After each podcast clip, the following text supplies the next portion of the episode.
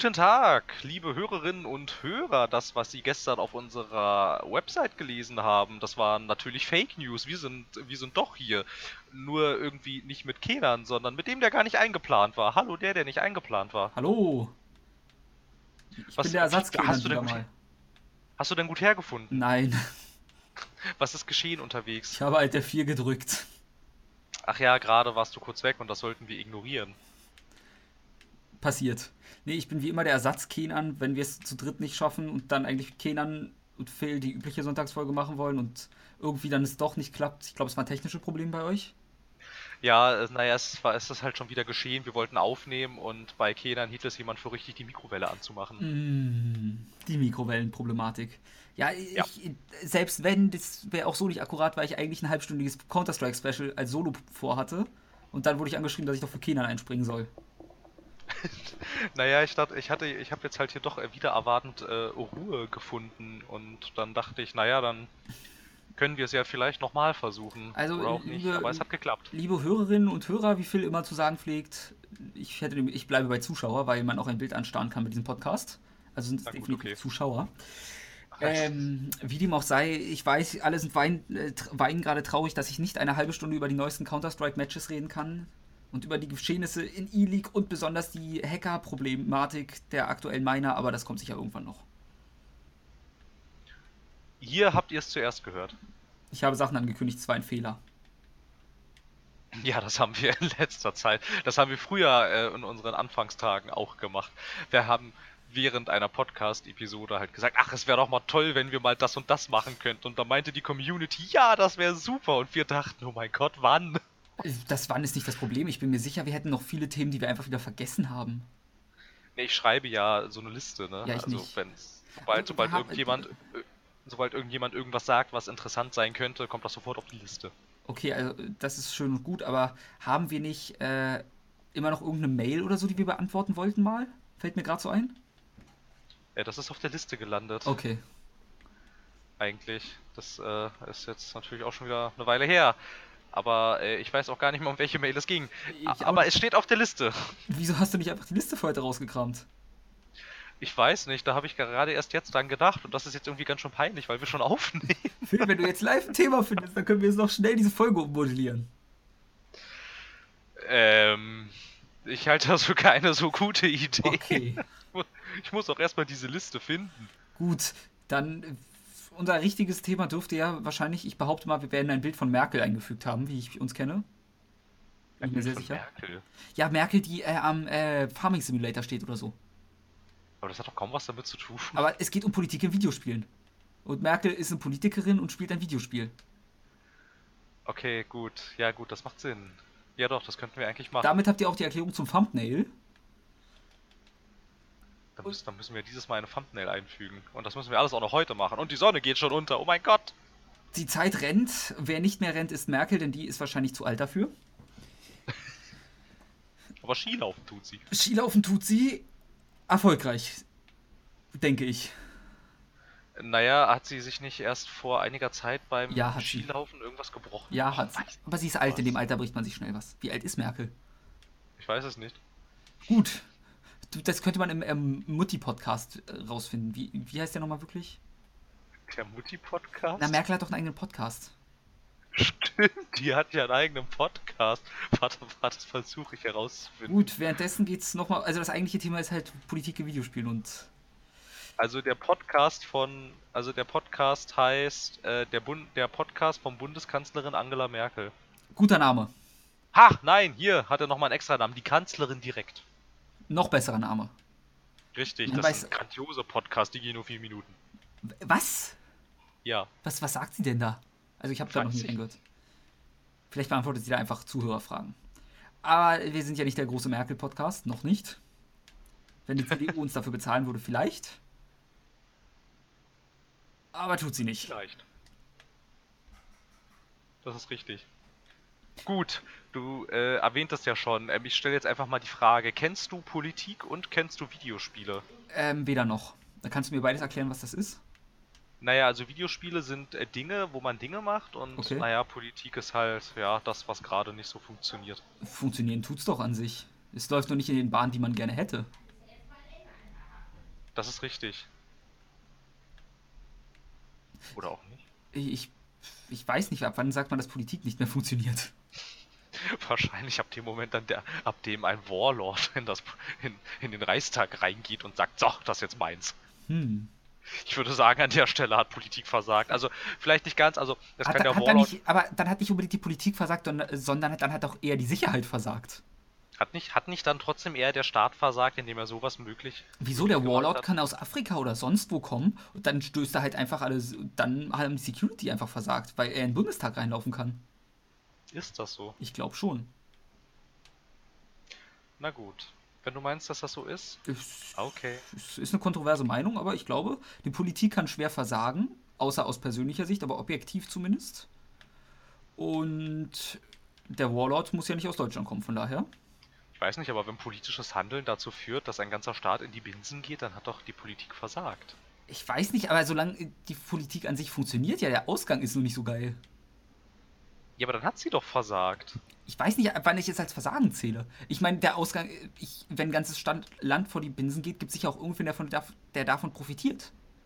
Für diese Person. Hat, ja, siehst du, dann hat die Politik für sich ja alles richtig gemacht. Ja, für sich, aber sie hat doch, sie, sie ist doch ihrer öffentlichen Aufgabe nicht mehr hinterhergekommen. Ja, das ist, das ist eh wie ein Meinheit oder so, daran hält sich keiner. weißt du, das ist das gleiche, wie wenn ich das Häkchen bei den AGBs setze. Ja, ja, das ist genau. Genau, das ist genauso wie wenn du sagst, äh, ne, du, äh, wir werden deine Daten garantiert nicht weiterverkaufen. Ja, okay, alles klar, danke für deine Daten. Schon, oder das übliche früher, sind sie denn schon 18? Ja, bin ich auf dieser ja. Seite. Ja. Nett, dass du mich fragst, Seite, aber natürlich bin ich 18. das ist doch logisch. Wer klickt denn da auf Nein? Also ich weiß nicht, früher, also ganz früher, wenn mich Seiten gefragt haben, wie alt ich bin, oder meinten, ich solle meine Eltern um Erlaubnis bitten, dann habe ich meine Eltern um Erlaubnis gebeten. Ach, das ist aber nett. Ich weiß, aber da war ich ungefähr elf. Ach, das ist aber, das ist aber schön. Ich weiß. Dass du dich mal an sowas gehalten hast. Da hat die Politik nämlich auf Internetseiten nicht versagt.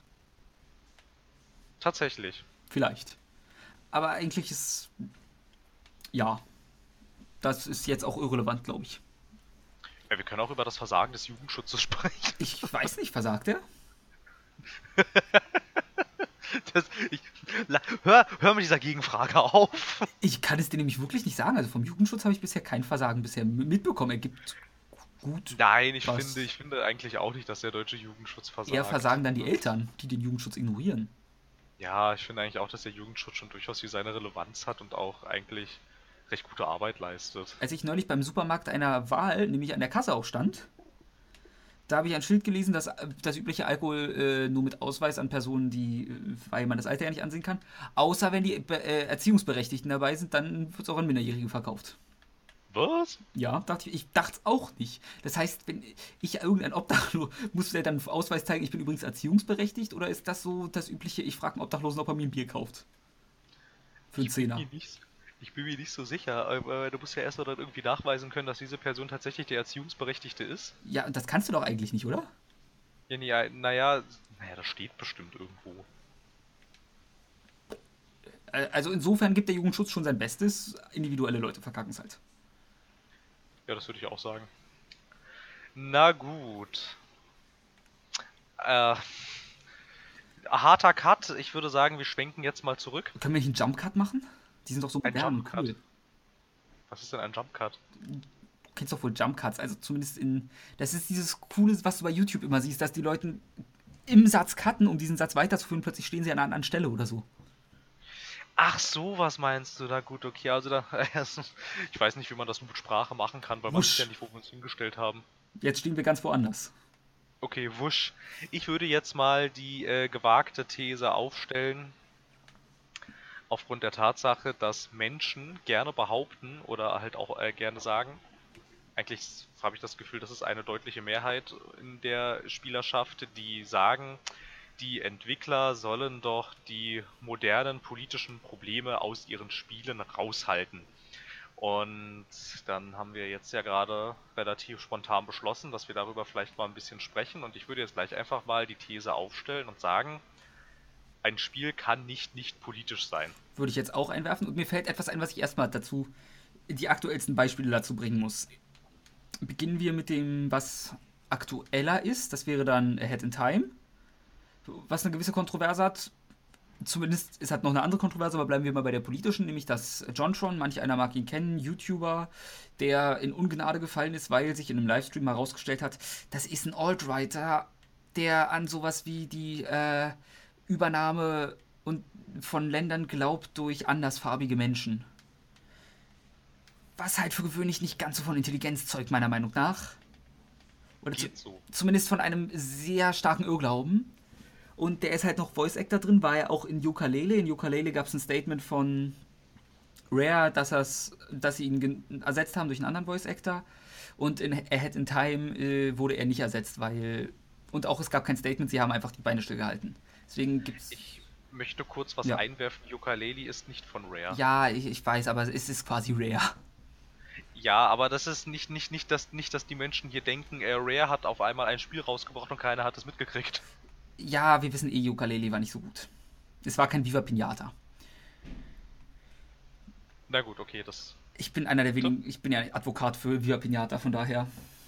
Ähm, ja, ja, ich hörte. Das ist. Es ist ein gutes Spiel, da kann man mir erzählen, was man will. Ich habe sehr viel Zeit und Spaß damit gehabt. Ähm, nee, und deswegen wollen manche halt auch äh, Head in Time zum Beispiel nicht wirklich unterstützen, weil man damit ja dann e-, Entwickler unterstützt, die so einen nicht, sich nicht von ihm distanzieren oder rausnehmen. Das ist, die, was man davon halten will, das kommt jetzt noch im Podcast. Und das zweite Beispiel, ich weiß nicht, ob du das mitbekommen hast, auf Twitter, nachdem Wolfenstein The New Order hatte ja. einen Tweet in der Richtung gemacht, äh, vertreibt jetzt die Nazis aus Amerika oder irgendwie so natürlich im, auf Englisch. Und es gab dann Leute, die äh, geweint haben, dass man doch die politischen Sachen aus Wolfenstein raushalten soll. Und es sind doch nicht so viele Nazis, es gibt doch kaum Nazis in Amerika und so. Die nicht ganz verstanden haben, dass das halt einfach Wolfenstein ist.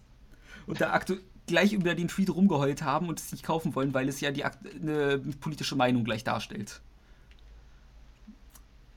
Über die aktuelle Lage von Amerika und nicht einfach Wolfenstein ist halt schon immer ein Spiel gewesen, wo du Nazis tötest. Ja, na klar, und da sind wir halt auch genau an dem Punkt irgendwie, wo man dann halt auch, wo du dann halt auch sofort die Frage stellen kannst, ist denn ein Spiel, in dem du Nazis tötest, nicht schon per se politisch aufgeladen? Ja.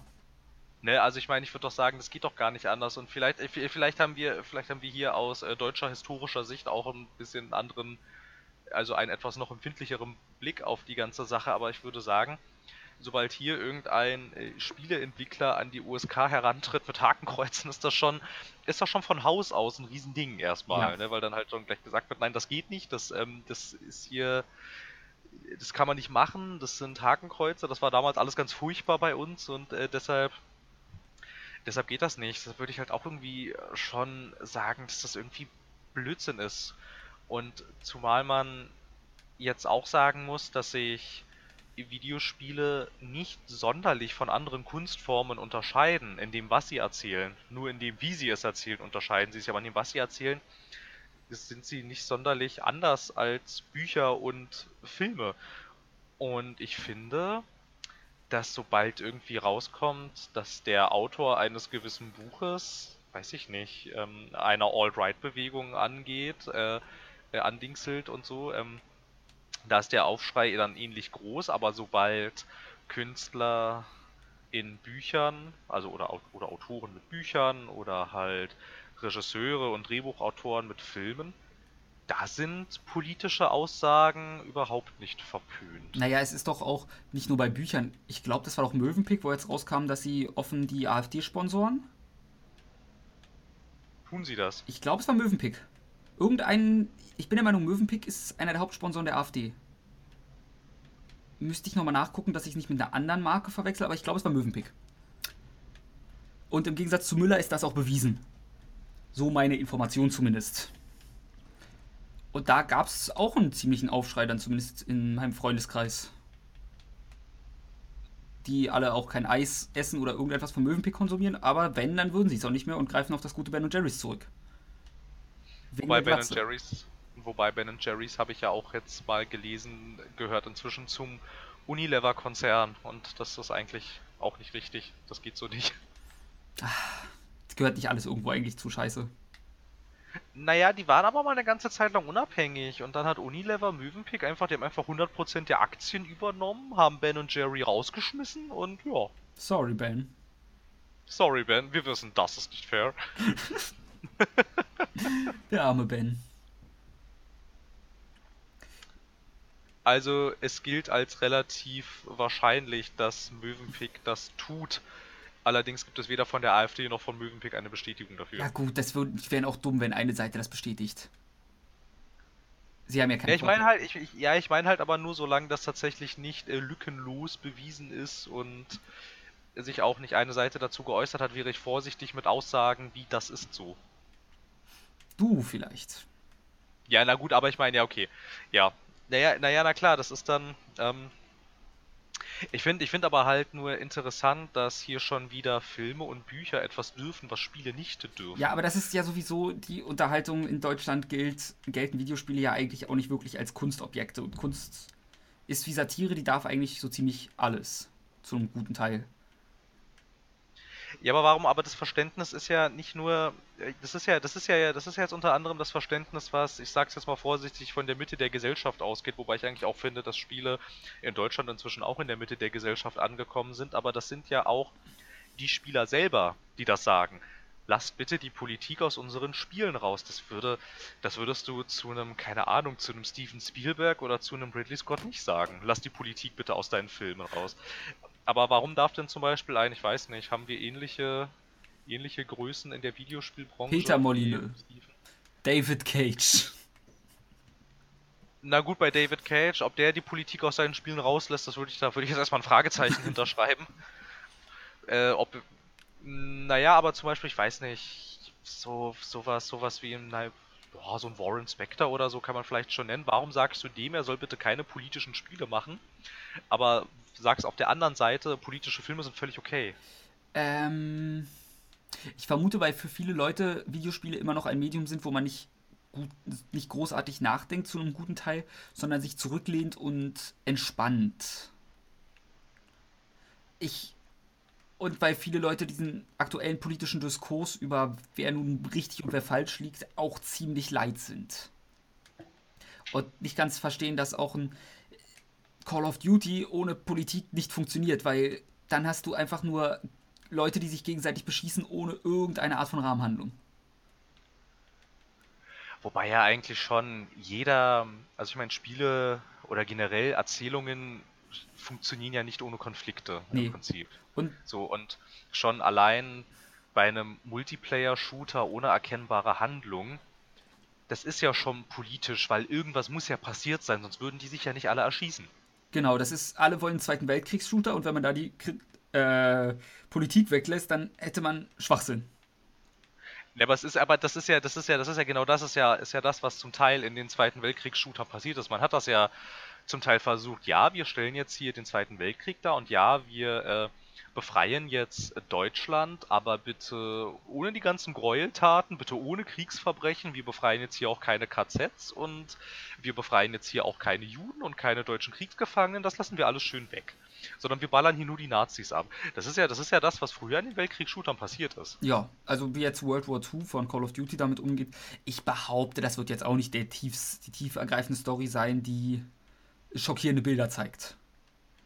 Nein, das denke ich auch nicht. Also ich denke, so eine Szene, wie es zum Beispiel halt im letzten Wolfenstein war, also The New Order, jetzt nicht das Neue, was rauskommt, dass du dich da durch ein, in einem KZ durch so einen Verbrennungsofen wühlst, das wird dir ein Activision nie zeigen.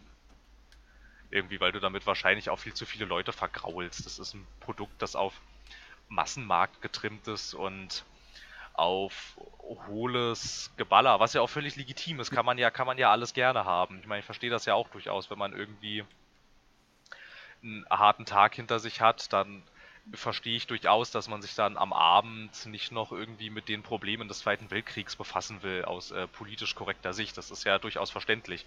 Aber ich finde es so faszinierend, dass das kein Spiel der Welt machen darf. So, ja, nach, also, der, so nach der Meinung der Spielerschaft. Das ist ja, das ist ja völlig verpönt. Äh, was du da sagst, würde ich tendenziell zustimmen, auch wenn ich bei einem Spiel wie Call of Duty sage, wenn ich da einfach nur das simple Ballern haben will, gehe ich in den Multiplayer und da könnte man im Singleplayer trotzdem eine anspruchsvolle, tiefgreifende Geschichte erzählen. Weil ich nicht glaube, dass so viele Spieler Call of Duty kaufen, weil sie da die tolle Inszenierung nur wollen, ohne alles außenrum. Wobei die Inszenierung ja eigentlich immer mal ganz nett ist. Ja, es ist halt ein Blockbuster-Shooter immer noch. Du, ja, im Prinzip schon. Man könnte eigentlich sagen, man könnte eigentlich sagen, es ist ein Michael Bay-Film zum selber spielen, so ja. zum Teil. Ja, also jetzt mal abgesehen von Transformers natürlich, aber der hat ja auch so. Und der Budweiser-Werbung. Ja, und der Budweiser-Werbung, genau. Aber der, hat, aber der hat ja, glaube ich, auch mal so ein paar Militärfilme gemacht irgendwie. Es gab doch mal dieses von ihm, ich glaube irgendwie, wie hieß das, 13 Hours irgendwie, da ging's.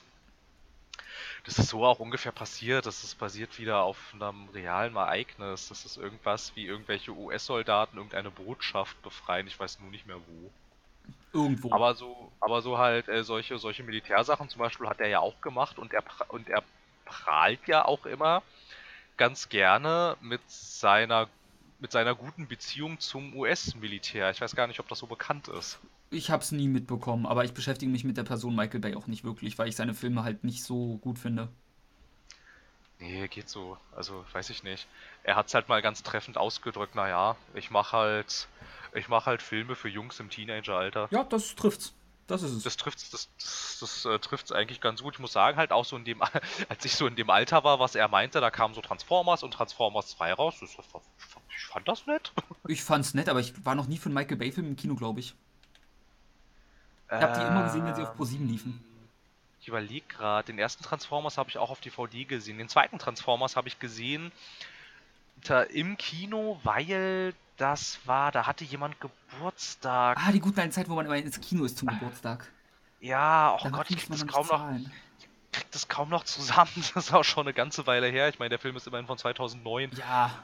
Oh, nee, weiß ich nicht mehr. Auf jeden Fall, den, den habe ich im Kino gesehen. Ähm, es gab einen Michael Bay-Film, von dem war ich tatsächlich sehr positiv überrascht und das ist Pain and Gain gewesen. Ich, der sah sogar ganz nett aus, glaube ich. War das der mit ja, der, Dingsens und Dingsens? Der ist doch ganz nett. Na, das ist der mit äh, Mark Wahlberg, Dwayne The Rock Johnson und dem anderen Schwarzen mit Muskeln. Harry äh, Cruz? Anthony Mackie. Wer? Anthony Mackie. Noch nie von gehört. Nicht? Nee. Das ist so ein, weiß ich nicht. Ja, das ist so ein, ja, keine Ahnung. So ein Schauspieler aus der, naja, keine Ahnung, zweite Reihe klingt ein bisschen böse. Aber der ist auch, der ist, äh, der ist, äh, äh, der ist zum der ist, daher könnte man ihn kennen, der ist Falcon bei den Avengers. Ah, okay. Das ist er. Ja, und äh, Pain and Gain tatsächlich, da äh, hauen sich keine Roboter und der ist auch für einen Michael Bay-Film, der ist ganz schön lang gewesen auch. Also der geht, glaube ich, Weiß gar nicht. Der geht so ungefähr zwei Stunden oder so. Also so die anderen Michael Bay-Filme. Aber vor allem da gibt es halt auch relativ, also so relativ viel Handlung, was mich auch sehr überrascht hat. Also der war ganz nett eigentlich. Das war ganz, war, also ich würde ihm niemals einen Oscar geben, weil wofür? Hat Aber der war auch trotzdem. Ja, ich glaube nicht. Ich weiß gar nicht, ich weiß auch gar nicht generell, wie der so abgeschnitten hat. Also über den habe ich auch ja. schon öfter Positives gehört, aber gut.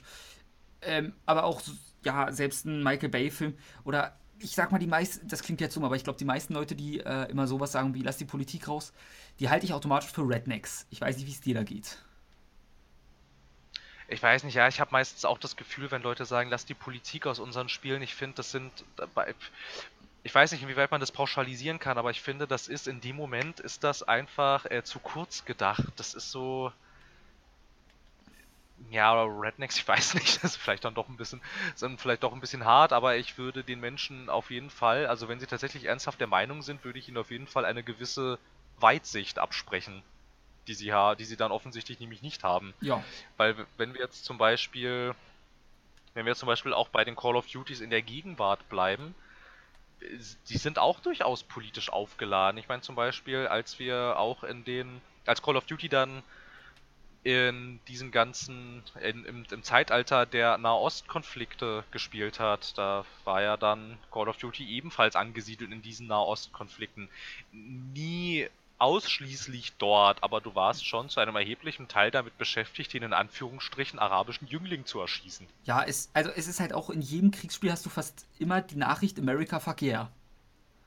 Was halt ja, ja, ja, sehr häufig, Message sehr häufig sehr häufig. Und dann auch, also ich meine, wie äh, pathetisch auch Modern Warfare 2 ist, wenn du dann da, da gibt es ja einmal die Story mit dieser Spezialeinheit, glaube ich, irgendwie, die äh, von, den, von den Engländern, aber dann gibt es ja noch die andere Story von diesen US Army Rangern, die dann ähm, zuerst, glaube ich, ich glaube, ich glaube, am Anfang bist du sogar in Afghanistan, ich bin mir nicht mehr ganz sicher, aber auf jeden Fall schwenkt es ja dann halt irgendwann um und du wirst, äh, äh, du wirst halt dann verlegt an die, an die sogenannte Homefront, nicht zu verwechseln mit dem Spiel, und verteidigst dann ja Washington und wie heroisch du das tust.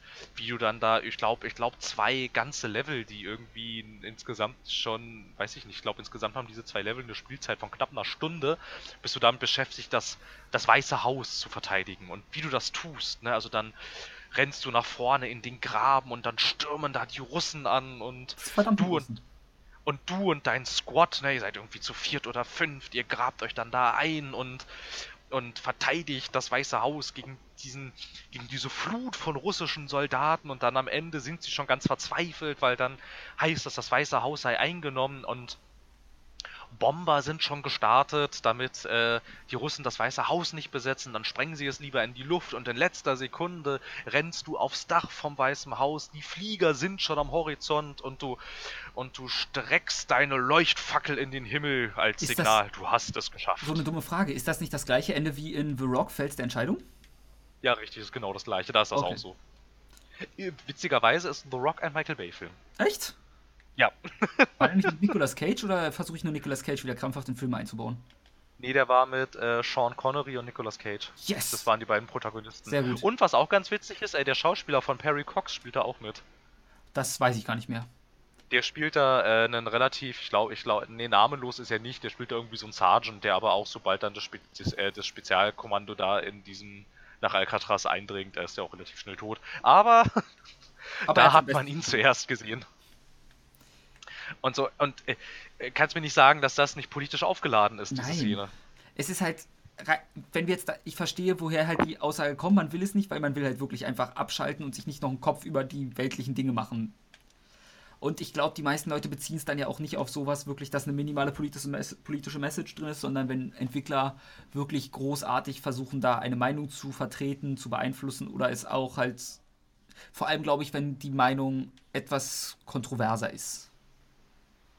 Das geht wahrscheinlich dann halt genauso um, um solche Sachen, wie wenn du halt ein Spiel über die, weiß ich nicht, über äh, Donald Trump machst. Hast, hast du von dem Spiel Ronald Rump gehört?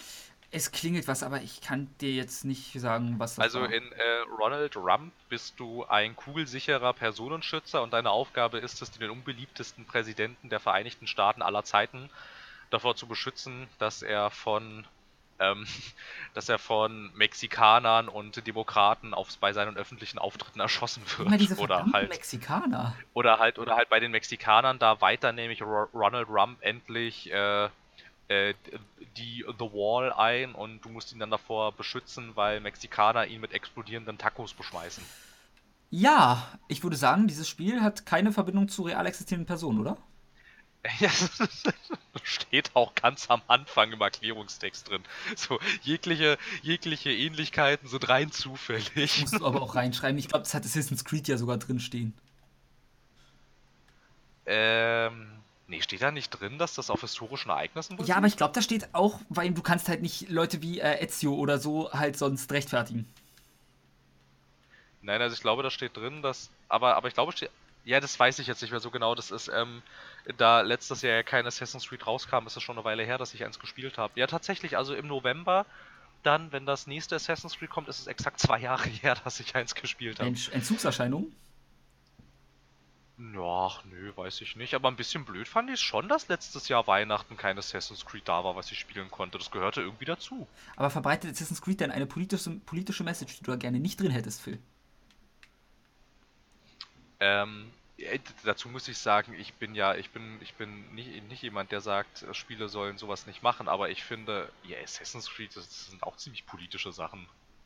Besonders, besonders finde ich, besonders ist Ubisoft auch ähm, äh, ein sehr politischer Verein. Also Verein in Anführungsstrichen im Sinne, eine sehr politisch, eine sehr politische Firma. Ich meine, da, da steht ja auch schon gleich am Anfang bei jedem, also ich glaube bei Assassin's Creed hat es angefangen und inzwischen steht es vor nahezu jedem Spiel kommt auch die Einblendung, dass dieses Spiel irgendwie von einem Team aus verschiedenen Nationalitäten, religiösen Ansichten und verschiedenen Geschlechtern entwickelt wurde. Das macht keiner sonst.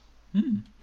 Das stimmt. Irgendwie, also und, und, und Ubisoft ist da immer ist da immer relativ mit dabei und wenn ich jetzt mal die Frage stelle, äh, stellen, stellen kann, in Assassin's Creed geht es darum, dass, also jetzt mal so ganz grob runtergebrochen, dass Freiheitskämpfer versuchen, dass die Welt nicht von einem faschistoiden Regime unterdrückt wird. Ich würde jetzt nicht sagen, dass das nicht politisch ist.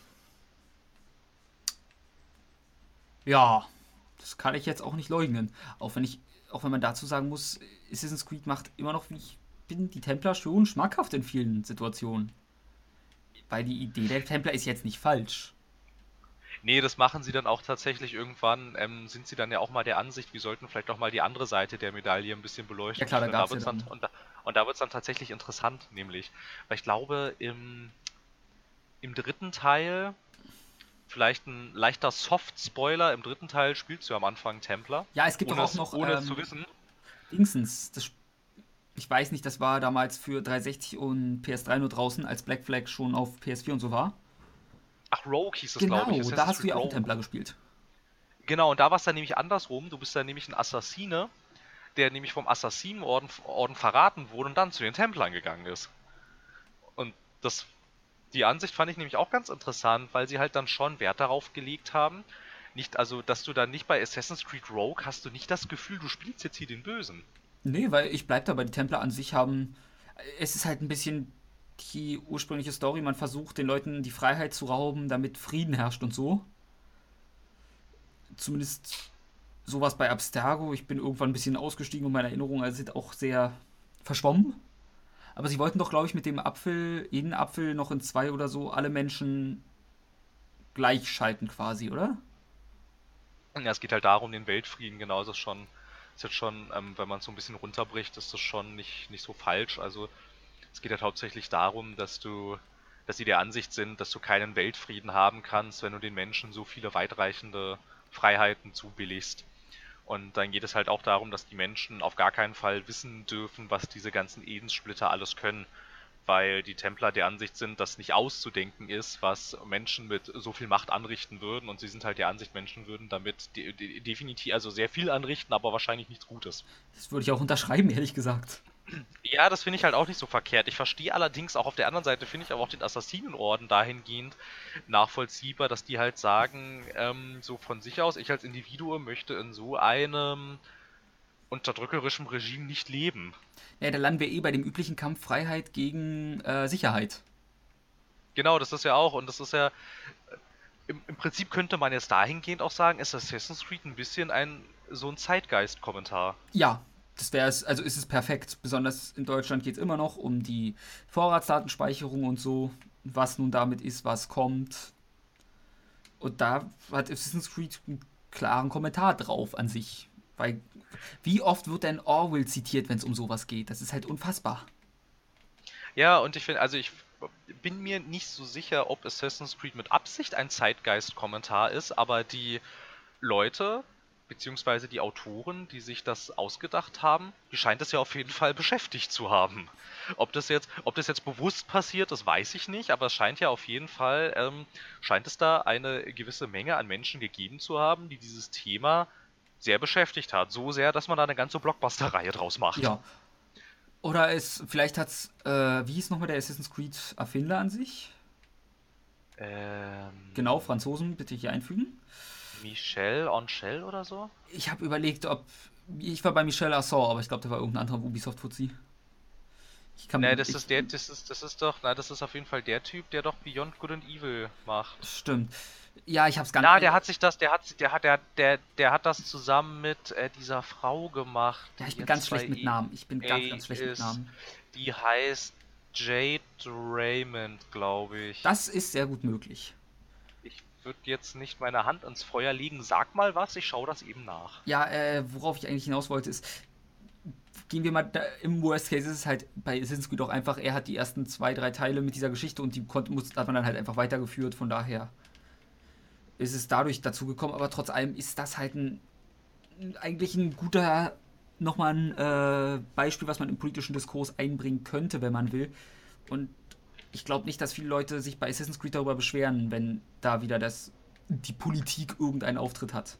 Weil jetzt auch bei Assassin's Creed als das Spiel, was halbwegs korrekt die Historie abbildet und in äh, dem aktuellen von heißt das Gold oder bilde ich mir nur das ein? Ich, äh, ich wie heißt was das aktuelle Assassin's Creed?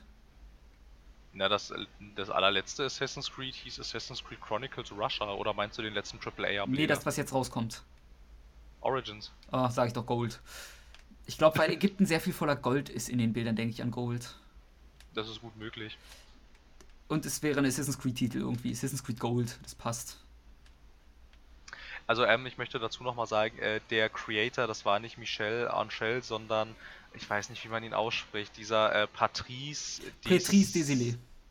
Desilets, ja, genau. Also und so äh, und äh, Jade Raymond, das war, das war auch richtig. Und ich hatte mich auch nicht vertan. Die ist jetzt nämlich bei ähm, EA Motive, das ist dieses EA Star Wars Studio, was so diese, hm. was so bei EA dieses ganze Star Wars Franchise jetzt so ein bisschen managt und da ist sie äh, quasi, sie ist quasi bei EA jetzt Head of Star Wars. Ja gut. So kann man das ungefähr so zusammenfassen.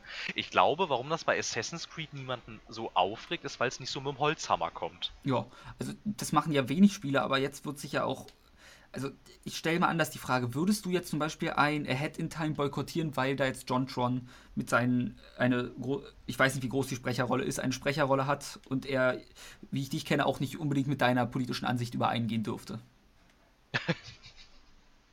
ähm, nein, das tut er ganz, das, das, das äh, tut er garantiert nicht.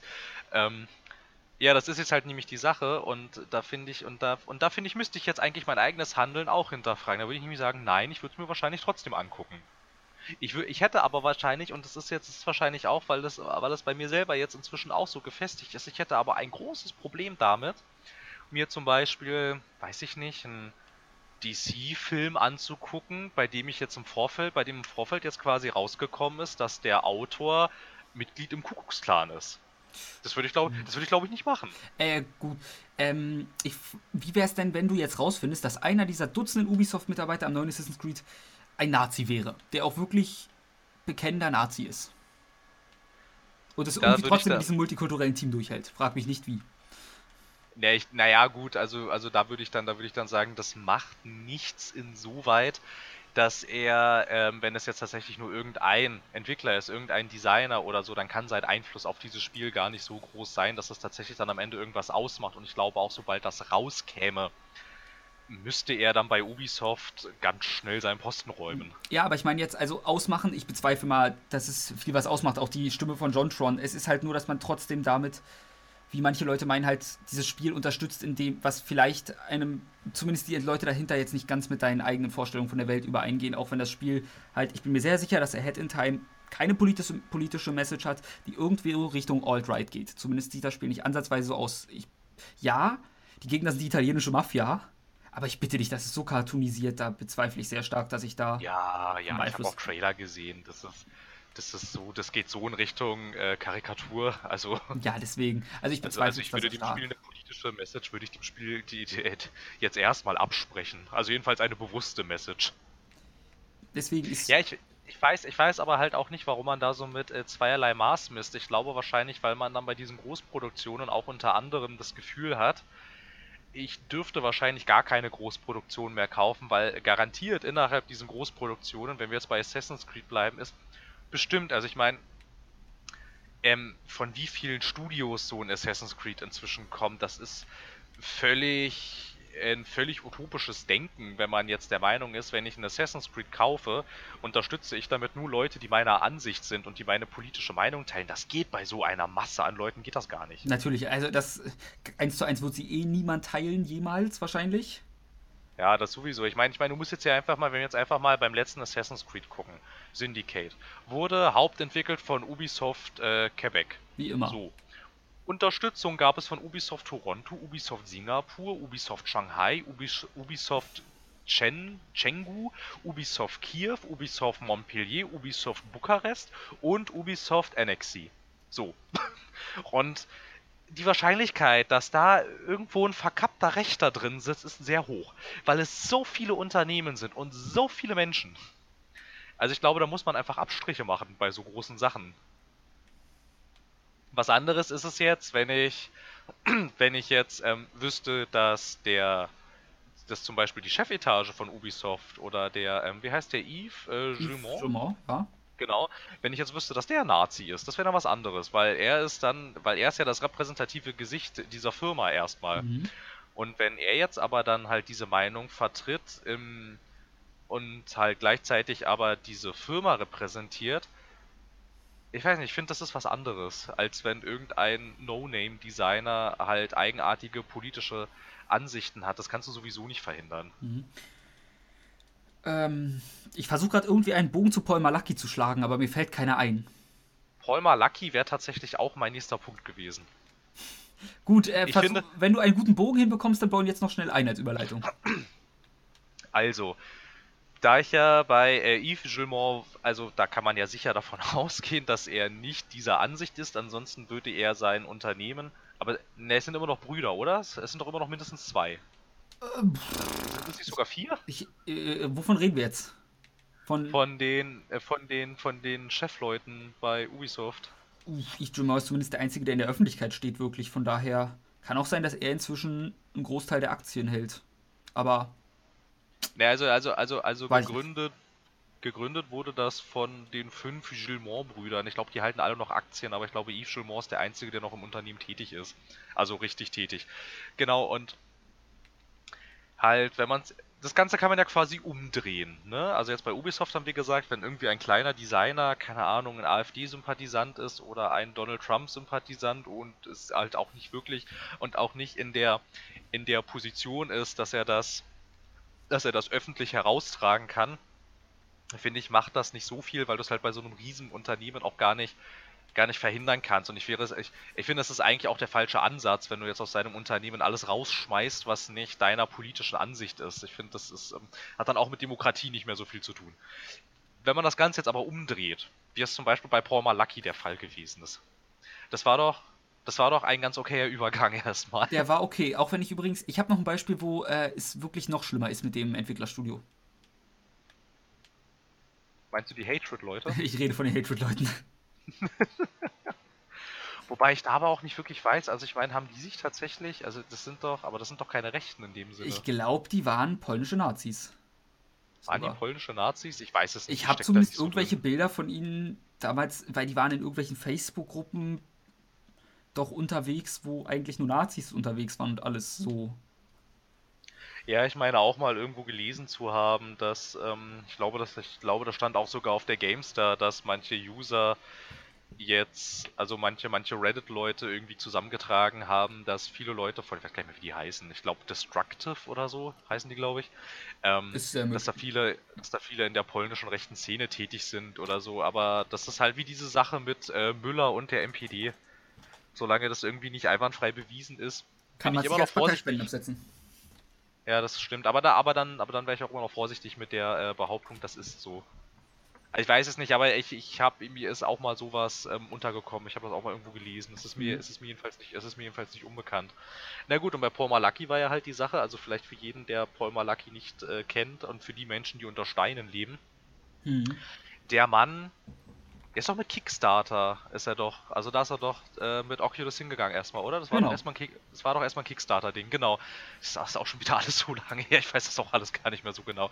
Genau, also der ist irgendwie mit Oculus, also mit der Oculus Rift-Brille, dieser, dieser VR-Brille, ähm, zu Kickstarter gegangen, wollte das gerne finanziert haben und seine Idee war eigentlich, dass man Spiele damit spielen kann. Also das sollte halt irgendwie, irgendwie quasi sein sein Traum war es, so stand es jedenfalls damals so ähnlich in der Kickstarter-Beschreibung, wie das ist sein Traum, soll es gewesen sein, dass man in Virtual Reality so Sachen spielen kann wie Doom. Und das fanden ziemlich viele Leute ziemlich cool und ich glaube, die Kampagne, die ging ja auch ziemlich durch die Decke. Dann, mhm. also, ja. die haben ja extrem viel, extrem viel damit eingenommen. Und ähm, dann hat er auch prompt das Unternehmen Oculus VR gegründet und die haben dann auch relativ bald damit angefangen, aber, aber halt immer noch als, ähm, als, als äh, Stand-up. Äh, übrigens, kurze äh, Aussage zu Bizarre äh, Destructive, äh, Destructive Creations, die Ein, okay. Äh, der CEO Moment, ich gebe mein Bestes. Jaroslav Silinski. Okay. Der hatte nämlich die polische, polnische Partei äh, Polska Liga Obroni, die äh, auf Deutsch irgendwie polnische Defense Liga heißen würde, geliked auf Facebook, die halt wirklich die Nachtclubs von Warschau patrouillieren und um Polen vor Muslimen sicher zu halten. Und Ja, seine, okay, gut, seine also Aussage dazu ist, er benutzt sie als Informations-, weil er guckt keine News und die verbreiten Nachrichten, die auch so oder so kein großes Newsportal verbreiten würde. Er benutzt sie laut seiner Aussage als Informationsquelle, wo ich sagen würde, nein, tust du nicht. Bezweifle ich sehr stark. Na gut, das kann sein. Auch nicht jeder Donald Trump-Follower ist Donald Trump-Fan. Das nicht, aber du folgst halt nicht, wenn du Nachrichten laut seiner Aussage über den Mittleren Osten haben willst, oder Nahen Osten, ich weiß nicht genau, folgst Ja, du dann folgst du nicht. keiner antimuslimischen Seite. Ja, das stimmt natürlich. Deswegen, das wirkt wie die erstbeste Ausrede, die ihm einfallen konnte. Ja, wahrscheinlich. Na gut, okay, also wenn das dann tatsächlich der Fall ist, das wäre tatsächlich dann auch so ein Fall, wo ich sagen müsste, ähm, wenn das Unternehmen sich klar von sowas abgrenzen will, dann muss der Typ weg. Ja. Und er ist halt Also er, Lead-Designer und ich glaube Chefentwickler gewesen oder irgendwie so. Oder CEO. ja, vor allem das immer. letzte Spiel, was die auch gemacht haben, es war doch irgendwie dieses IS-Defense irgendwie. Oh, stimmt, Dann, stimmt, ich erinnere mich. wo du dich dann auch so, wo du dich dann auch so heldenhaft einer Horde von ähm, IS-Soldaten entgegenwirfst und die alle niedermetzelst. Äh, ja, also Ja gut, aber das ist jetzt eine politische Aussage, mit der man noch halbwegs konform gehen kann, immerhin. Besser als Hatred. Ja, natürlich, aber ich finde, das spielt dieser ganzen Islamophobie, die gerade sich so in der Gesellschaft breit macht, auch schon ziemlich in die Hände. Ja. Also äh, ich, ich, ich würde sagen, sie haben das, also ich, also für sie war es dann tatsächlich praktisch, dass der IS existiert, weil damit kon kannst du dann ein Spiel darüber machen, in dem du bedenkenlos Muslime abknallen kannst, ohne dass jemand sagen würde, oh, das ist aber problematisch, dass sie hier Muslime abknallt. Sondern es sind ja IS-Terroristen. Das Genau. ganz, also das ist also, also, also, also das ist natürlich was anderes, aber im, äh, ich, glaube, ich glaube nicht, dass es ihnen tatsächlich in diesem Spiel um ein Statement geht im Kampf gegen den Terror und für freiheitliche, demokratische Grundwerte. Ich glaube, es geht, es geht ihnen schon um was anderes. Ich glaube auch, so ein Spiel würdest du nicht so designen. ja, das denke ich nämlich auch. Okay, äh, Paul Malaki, das ist ja schon mal gut, dass wir Genau. jetzt hier gerade bei äh, rechten, rechten Geschichten sind. genau, also die waren als kleines Startup relativ erfolgreich eigentlich, ähm, Relativ haben auch einen Riesenhype. Ja, relativ, also sehr, sehr, sehr erfolgreich. Äh, haben, die, die haben ja auch ein äh, enormes, naja, sie haben erstmal in der Spielepresse ein enormes Presseecho erzeugt. Ich glaube, ich glaube, die General Interest Presse wurde erst richtig aufmerksam darauf, als auf einmal Facebook auf dem Plan stand. Wahrscheinlich, weil vorher hatte auch, also wenn du jetzt nicht irgendein großes Medium bist, was eine dediziert für Videospiele äh, designte Kolumne hat oder sonst was, dann ähm, war es halt ja egal für dich, weil der Hauptjob der Rift war es, yo, wir machen VR-Spiele. Genau, und das war ja auch Paul Malakis Ziel eigentlich mit Oculus VR. Er wollte halt VR-Spiele damit irgendwie an den Mann bringen. Und ich bin mir gar nicht mehr ganz sicher, wann es an ähm, Facebook verkauft wurde. Das werde ich jetzt mal ganz schnell im Ich- März 2014. Ja gut. Alles klar. Und äh, gegründet wurde Oculus nämlich im Juni, im Juni 2012. Also die haben ein bisschen ohne Facebook existiert und haben dann, ähm, ja, waren dann auch, also ne, wie gesagt, haben relativ, haben auch relativ große Begeisterung irgendwie dann, dann generiert und es herrschte wieder so im Spielebereich so eine Art Goldgräberstimmung, so weil man so das Gefühl hatte, oh, da ist was Neues, das könnte was werden, das könnte cool sein. Und sogar, also stand ja dann sogar Valve, stand ja dann auch auf dem Plan und meinte, hey, äh, wir arbeiten jetzt hier mit äh, Oculus zusammen und wollen da und wollen auch partizipieren an diesem VR-Markt. Ich glaube hier, ähm, zu dem Zeitpunkt war Notch auch noch bei Mojang, glaube ich. Oh, Notch auch so ein Mensch, über den man reden müsste. Und so, und aber der war halt auch relativ begeistert davon und wollte das auch unterstützen und hat auch gleich mal irgendwie einen Vertrag mit Oculus gemacht für Minecraft VR und alles. Also lief ja alles erstmal ganz gut. So, ne, dann kam halt Facebook im März 2014 und Mark Zuckerberg ist so zu Palmer Lucky gegangen und Mark hat gesagt, Zuckerberg? ey yo, ich gehe. Ja, Mark Zuckerberg ist so zu Palmer Lucky gegangen und ähm, und sage, und wahrscheinlich ist das Gespräch ungefähr so abgelaufen, ey yo, ich gebe dir 2 Billionen US-Dollar und dafür gibst du mir dein Unternehmen. Ja, Und das musst du dir mal überlegen, ne? Z- äh, 2,3 Billionen US-Dollar. Also, das ist so ähm, viel Geld. Wirklich Billionen oder Milliarden, Phil? Nö, also hier, naja, gut, äh, also. Wenn da Billions steht, sind es Milliarden, denk dran.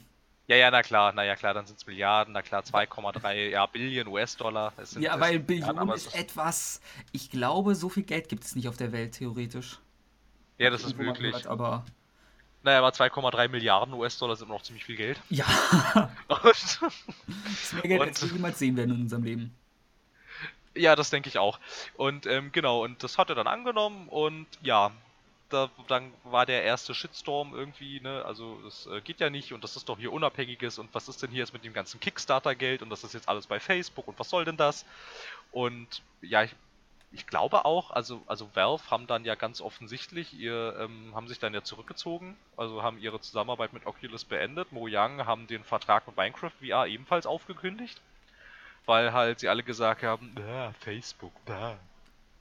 Und ja, das hat aber Oculus so an sich jetzt eigentlich äh, nicht wirklich geschadet. Ich meine, das, also der, ähm, der, also das, äh, das Presseecho war dann, ging dann halt noch in die General Interest, Interest Presse über und war dann, ja, so das Ding, also Oculus war dann schon relativ bekannt und es hat ja auch dann einige Konkurrenzprodukte hervorgerufen. Auf einmal haben alle gedacht, oh, VR, da müssen wir auch einsteigen. Jetzt haben wir ja so Sachen, also Valve ist ja wieder dabei mit der HTC Vive. Genau. Es gibt dieses, gibt dieses Google-Ding, irgendwie Samsung hat zusammen mit Oculus dieses Gear VR gemacht. Meine Frage, meinst du mit Google-Ding äh, Google Cardboard? Nee, dieses Google Daydream. Ach stimmt, ich verdränge immer, dass Google da noch was hat. Weil genau, für mich ist auch äh, Samsung VR, ich nehme die nicht ernst ja, ist halt im Mobile-Bereich irgendwie, ne? Das ist halt meistens so für Filme und so ein Kram. Genau, dann ähm, Sony noch mit PlayStation VR und ich glaube, das sind erstmal so alle gängigen. Also, also gefühlt arbeitet ja, arbeitet ja gerade jedes Technologieunternehmen an so einer Brille. Und genau, richtig los ging es dann, als auf einmal in den USA ein ehemaliger ehemaliger Immobilienmogul der Meinung war, so, ich werde jetzt Präsident, die Rede ist von Donald Trump und der hat ja schon ziemlich polarisiert er polarisiert ja nach wie vor. Ja, das ist was, was man ihm wirklich zuschreiben muss. Er kann's. Richtig, also das kann er wirklich. Äh, Obwohl, äh, auch wenn man sagen muss, ich glaube, wenn du solche Nachrichten verbreitest, dann ist es nicht schwer zu polarisieren. Ja, na klar. Und, ähm. Übrigens, entschuldigt die Geräusche, ich kämpfe gerade mit einer Mücke, wenn man irgendwas hört.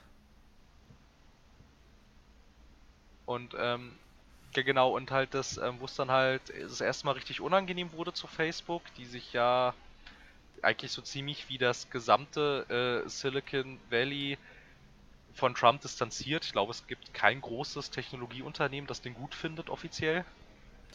Mir fällt keins ein. Nein, also halt so Apple, Microsoft, Facebook, Amazon und wie sie alle heißen, ne, die, ähm, die sind ja auch immer stetig dabei, also sich, äh, sich eher mit ihm zu streiten und ähm, und Forderungen von ihm eben nicht nachzukommen.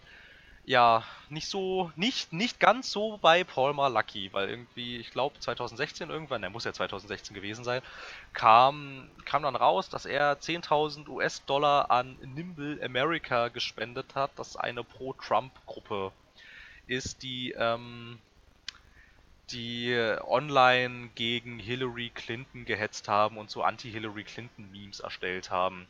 Und als das dann tatsächlich rauskam und auch durch diverse Zusammenstellungen und auch durch Recherche von Presseseiten aus als glaubhaft befunden wurde. Da war man dann sich sicher, ja, okay, das hat er tatsächlich getan. Das fand Facebook dann nämlich nicht mehr so witzig und dann haben sie ihn 2017, also relativ früh im Jahr 2017, nachdem man ihn dann schon lange nicht mehr auf Oculus-Veranstaltungen gesehen hat, ansonsten war er halt das Gesicht von Oculus. Das hatte dann kurzzeitig für den Zeitpunkt dann äh, Mark Zuckerberg selbst übernommen. Der war dann der Redner auf solchen Oculus-Veranstaltungen und dann kam halt wenig überraschend, denke ich, früh im Jahr 2017 die Meldung, dass Facebook Paul Malaki rausgeworfen hat, weil er, also auch mit der Begründung, er hat Donald Trump unterstützt und weg. Ja.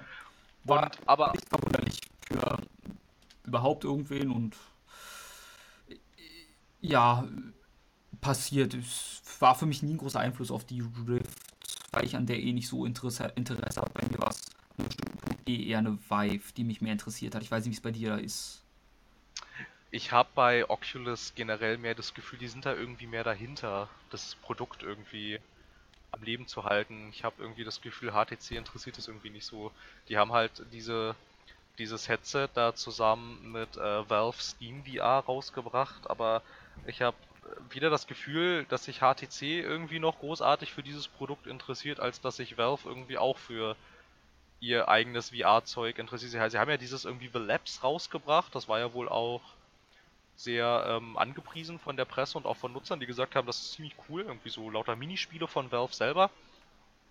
Aber ansonsten, ich weiß nicht, also ich habe irgendwie bei Oculus das Gefühl, die sind da irgendwie mehr dahinter, diesen VR-Markt noch, also diesen VR-Markt zu füttern mit Inhalten. Die haben ja auch dann, ich weiß gar nicht mehr, ob es noch mit Paul Malaki passiert ist, das weiß ich nicht, aber Oculus haben ja auch selber dann ein eigenes Publishing-Label gegründet, Oculus Studios, unter dem sie VR-Spiele für die Rift produzieren und rausbringen. Und es gibt ja auch dieses Oculus Story Studio, die ja so Pixar-artige VR-Filme rausbringen. Einer davon wurde sogar, ich glaube, einer davon hat sogar ähm, einen BAFTA Award gewonnen. Und einen Emmy. Und, und Emmy. Na dann. Ja, naja, aber immerhin. Und halt diese ganzen Bemühungen, die gibt es bei Valve und HTC, das gibt es da irgendwie alles nicht. Das finde ich irgendwie ein bisschen so, ich weiß nicht, ich habe so, ich, ich, also, also für mich wirkt es so, wenn ich mir so eine Vive hole, habe ich irgendwie das Gefühl, ich würde mich dann irgendwie so ein bisschen verloren fühlen. Echt? Ich habe sogar für das, das Gefühl, dass zumindest für die Vive mehr rauskommt, weil die offener sind als Plattform. Ja, na klar, also wenn was exklusiv für Oculus rauskommt, dann weil Oculus äh, die Entwickler mit Geld beschmeißt. Ja. Aber ja, ja, na klar, so die HTC Vive ist ja sehr viel offener. Das ist ja auch, äh, Steam VR ist ja auch eine offene Plattform. Valve ist ja auch sowieso ein Befürworter von offenen Plattformen, wie man bei Steam ja, ja auch irgendwie sieht. Ja, wenn man irgendwie inzwischen so, kommen ja, genau, genau, so inzwischen kommen ja irgendwie so pro Tag ungefähr so 1000 Spiele auf Steam raus, so, also so im Schnitt jedenfalls. Ne, offene, offene Plattformen sind gut. Hm. Also ist auf jeden Fall schon ja, ich weiß nicht, mit diesen VR-Geschichten ist das relativ schwierig. Ich finde also, mich stellt gerade kein Hersteller wirklich hundertprozentig zufrieden. Ich dachte nämlich in der Tat zuerst bei dieser HTC Vive, yo, das ist mit, das ist mit Valve irgendwie, die sind ja immer so gut dabei, Technologien, wenn auch manchmal unsanft in den Markt zu drücken. Aber irgendwie machen sie das mit dieser VR-Brille nicht. Irgendwie, sie haben da zwar diese Plattform gestellt, aber dann halt auch wieder gesagt, so, ja, jetzt macht ihr mal, der Fortbestand ist es eigentlich relativ egal bei Oculus ist halt wieder, das ist halt irgendwie, ist das dann irgendwie so ein bisschen, ist dann halt auch wieder dieser Zwiespalt. Einerseits sind sie sehr darum bemüht, diese Plattform für dich attraktiv zu halten. Auf der anderen Seite bin ich auch nicht so ein Fan von geschlossenen Systemen. Das ist irgendwie, und ich glaube über PlayStation VR, ich, ich hatte ein paar Mal hatte ich so ein Ding auf und ich, das ist technisch gesehen ist das ein Graus. Ja, ich stecke in der ganzen VR-Sache halt so null drin, daher ja, ich war damals, also so 2016 würde ich sagen, als er so die, ja so 2015, Anfang 2016, da war ja so die Hype-Hochphase. Ja. Und da habe ich mich ja auch schon, also schon für interessiert, habe mich viel eingelesen und die ganzen Sachen auch so verglichen und so geguckt, irgendwie wie so die technischen Daten sind und alles und habe auch, wo ich konnte, habe ich, hab ich mich bemüht, diese Dinge auszuprobieren. Ich hatte jedes Headset jetzt einmal auf, also jedes, also von den drei großen. Und weiß ich nicht, also bei also es war noch ein super, ein super Graus war es, als ich die PlayStation VR-Brille mal ausprobiert habe, als es die PS4 Pro noch nicht gab. Das war ganz, das war ganz schlimm. Also das war grafisch fürchterlich. Also da hast du schon allein fast schon Kopfschmerzen gekriegt, war alles so, es hat schon alles so gekrisselt irgendwie so von, so von sich aus, weil sobald du irgendwie ein bisschen weiter in den Raum reingeguckt hast, ja klar, ne, weil das ist ja die Rechenleistung von der PS4, die ist ja begrenzt. Ja. Aber das, das, hast du halt auch gesehen, wenn es dann halt irgendwie auf einmal so etwas weiter, also auch gar nicht, gar, gar nicht mal so weit in der Ferne, sondern ich weiß nicht, so ungefähr nach 30 Metern ungefähr gefühlt, war alles Matsch. Irgendwie. Und das halt schon irgendwie ziemlich unangenehm. Und dann diese, diese Move-Controller, die waren ja schon super unpräzise, als sie vor zig Jahren mal rausgekommen sind. Zu ihrer Verteidigung, die sind präziser als ein Wii-Controller. Ja, aber halt, ähm, ich meine, du willst ja mit VR größtmögliche Immersionen erzeugen und ja. wenn du dich dann irgendwie mit diesen Controllern so total verkrampfen musst, weil die Kamera nicht erkennt, wo genau du ihn jetzt schon wieder hinhältst irgendwie und so, also ich habe da auf der, wo war denn das? Ich weiß gar nicht mehr, auf irgendeiner Messe in Berlin, da war Sony auch mit den Playstation-Dingern und da habe ich halt einen Termin vereinbart, der Presseausweis hat bestimmt geholfen ähm, und ähm, dann habe ich da halt, das, das war da noch dieses äh, London heißt, hieß das glaube ich, weiß gar nicht mehr von wie das ist. War auf jeden Fall eigentlich an sich relativ spaßig. Du überfällst so in einem, du überfällst in London halt eine Bank und ähm, spielst dann auch die Flucht dann noch mit so hinterher und da geht es dann halt darum, in der Flucht, also das ist dann hauptsächlich das Spiel, dass du halt die, die Verfolger irgendwie ähm, neutralisieren musst und da musst du halt zielen und das Zielen war extrem unintuitiv. Bei einer Rift erkennt dieser Sensor wirklich sehr genau, wie du deine Hände hältst, was du mit deinen Fingern machst, wie du die Controller hältst und alles. Das erkennt diese PlayStation Move Kamera, die erkennt das überhaupt nicht. Die ist halt, die war damals schon veraltet und sie benutzen die gleiche Technik. Die ist halt natürlich jetzt in, in den ganzen Jahren ist die Technik nicht besser geworden. Die ist natürlich immer noch alt. Das heißt, du benutzt schwache Hardware mit veralteter Technik und einem unscharfen ähm, VR-Display. Das ist für mich, ich weiß nicht, also das war nicht cool. Gut, dann kommen wir mal wieder aufs eigentliche Thema nach deinem 10 Minuten VR-Exkurs. Ja, du hast gefragt und jetzt musste ich das erzählen. Das tut mir leid, ich frage nicht noch einmal. Naja, ähm, auf jeden Fall ist hier aber halt ähm, Oculus, genau, aber da war äh, der, der, äh, die öffentliche Empörung, die war sehr groß. Ja, aber also, ich muss sagen, Paul Malaki ist jemand, klar, seine politische Einstellung ist jetzt nicht ganz die, die ich supporte, aber ich finde ihn als Person unfassbar unterhaltsam. Ja, das ist halt auch wieder dieses Problem bei ihm. Ich meine, du hast mir doch dann auch mal dieses Bild geschickt, dann man hat ihn doch auf irgendeiner Convention gesehen, ja, in einem äh, Quiet Cosplay. Ja, ja, auf der TGS oder so war er halt in einem Quiet Cosplay. Und wer ihn gesehen hat, jemals, erstmal, es ist ein Mann im Quiet Cosplay ist immer schon eine Augenweide. Und Paul Malaki ist jetzt nicht der Typ, der auch einen Körper hätte, sowas zu tragen und dabei noch gut auszusehen. Genauso dazu muss man sagen, also er ist ein bisschen kräftiger. Ich würde jetzt nicht sagen, er ist stark übergewichtig, Nein, aber er ist schon ein bisschen. Ich sag mal, er ist vielleicht auf 1, sagen wir mal 1,80 und dann vielleicht 90 Kilo. Maximum. Ja, ja, so in dem Dreh. Also, also ich würde sagen, er isst gerne mal ein Steak und trinkt gerne Bier. So ja. Ungefähr, ungefähr so ist sein Körperbau, würde ich sagen. Dazu doch die gute Bauchbehaarung. ja. Das macht halt dann das beste Quiet Cosplay automatisch. Aber ich finde halt echt dann auch irgendwie ganz, also, also was ihn dann halt auch wieder so ein bisschen sympathisch macht, dass er sich selber überhaupt nicht so ernst nimmt. Nein, der ist, ey, dann hast du mir erst neulich erst diesen Artikel geschickt, wo er halt ein, ich weiß nicht mehr, Rem oder Ren Cosplay aus Relive Your Life in Another Dimension anhatte. Was auch, das ist halt eher in einem Dienstmädchen-Outfit. Genau, und da hatte er sich dann ähm, in diesem Interview, also die Website, ich weiß gar nicht mehr, auf, auf, auf, auf, welcher Webseite das war. Ich würde mal vermuten, es war Kotaku oder Eurogamer, die sind es nämlich meistens. Bei solchen Meldungen ja. Genau, und ähm, da hat er dann auch angekündigt, er steigt jetzt wieder in den VR-Markt rein, er möchte da weiter mit dran forschen. Und was macht er jetzt? Er ist jetzt im Pornobereich tätig. Das passt, also es passt halt irgendwie zu dieser Person. Er möchte, er möchte jetzt, ähm, dass er also halt auch so, äh, so, dass man, dass man das Ganze, dass man so dieses ganze VR-Zeug auch irgendwie so an Sexspielzeuge koppelt und dass man, dass man, dass so jetzt VR-Pornos auch so ein bisschen in die Pushen kommen und alles und naja, der Typ nimmt sich halt nicht ernst so selber. Das ja. finde ich, das finde ich dann irgendwie wieder, wieder relativ, relativ sympathisch irgendwie. Aber ich hatte er nicht aber auch mal, da bin ich mir ziemlich tatsächlich nicht sicher. Ich weiß nicht, inwieweit du das verfolgt hast. Hatte er seine Spende an äh, diese Pro-Trump-Organisation, hatte er das mal öffentlich kommentiert oder hat er das einfach nur alles über sich ergehen lassen? Oh, ich glaube, es gab einen Kommentar von ihm. Aber ich, ich mein, erinnere mich nicht mehr. Also ich könnte mich jetzt irren, aber ich meine auch mal gelesen zu haben, dass er mal irgendwo gesagt hat, ja, okay, das war blöd.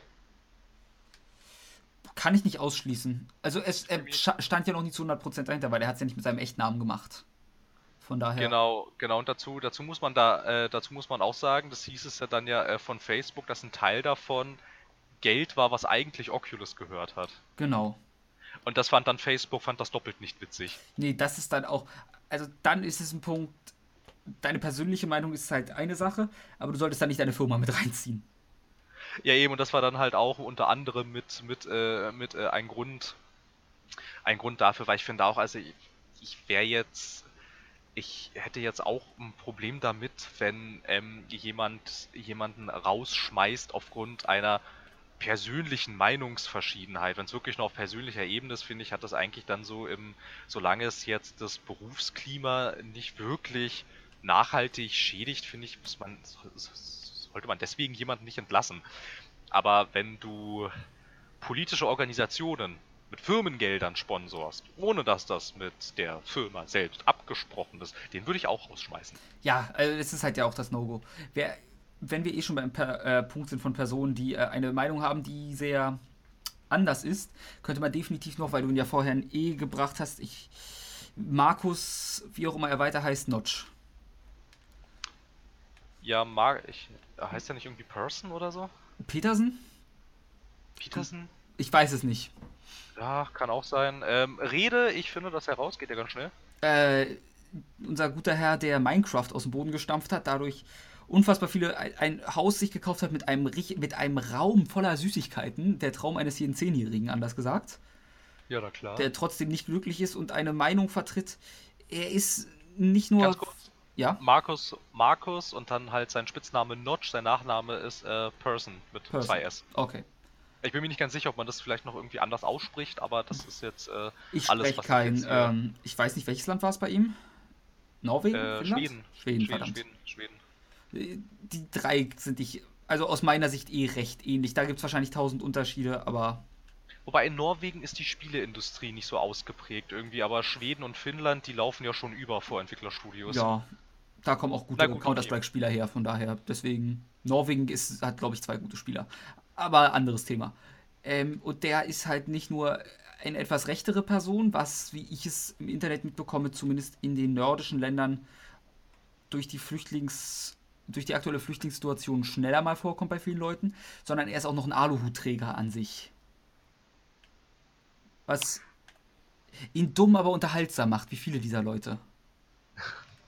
Ich bin da nicht so drin jetzt bei ihm, also ich kann dazu recht relativ wenig sagen. Ich war auch, ich hatte auch Minecraft nie so großartig auf dem Schirm jetzt irgendwie. Also klar wusste ich, dass das existiert und was das ist und was für ein riesen was für ein Riesending das ist, äh, logisch. Aber steckt da nicht so drin. Ja. Kann das, also. kann das nicht so. Du, das. Also, man muss da ja auch nicht. Also, Minecraft ist ja noch was anderes als die Person dahinter, aber. Notch an sich als Person war jetzt. Ich muss mal gucken, ob ich hier auf Anhieb was finde. Aber Nee, auf Anhieb findet man natürlich jetzt auch nicht irgendwie eins seiner besten Zitate. Aber ich habe auch nicht das Gefühl, dass es dem Erfolg des Spiels jetzt ja auch irgendwie geschadet hat. Aber das ist ja tatsächlich relativ häufig der Fall, dass das eben dann irgendwie nicht passiert. So, ja. Diese Personen verabschieden sich dann meistens. Auch wenn man bei Notch dazu sagen muss, ich glaube, das kam auch erst raus, seit er. Also ich weiß nicht, wie's, ob er die Einstellung schon immer hatte oder die sich halt entwickelt hat, weil er halt anscheinend ja auch unter Depressionen leidet, weil er ist komplett alleine und glücklich ist er auch nicht wirklich mit seinem Leben. Wo der Beweis ist, Geld macht nicht glücklich. Ähm, aber es ist, also seine Meinung ist wirklich, zumindest ich habe sie erst in der Öffentlichkeit wirklich mitbekommen, dass er da etwas grenzwertiger ist, nachdem er auch Minecraft an Microsoft verkauft hatte und die Beine hochlegen konnte. Achso, halt dann quasi so nach dem Motto, jetzt kann ich es ja sagen. Entweder das oder es würde mich nicht wundern, wenn es einfach ist, jetzt hat er Zeit und hat sich informiert, in Anführungsstrichen. Obwohl, er hat sich wahrscheinlich informiert, aber eine Meinung gebildet, die anders ist als von. als. Es ist eine Meinung gebildet, mit der ein Großteil von Leuten konträr geht. Ja, ja, ähm, nochmal ähm, irgendwie am Anfang, ähm, als du meintest, dass es in den nordischen Ländern häufiger vorkommt, dass Menschen etwas rechter werden aufgrund der Flüchtlingssituation und da wäre ich auch etwas vorsichtig. Nee, äh, ich sag ja auch äh, das, was ich im Internet mitbekomme und damit meine ich jetzt Foren.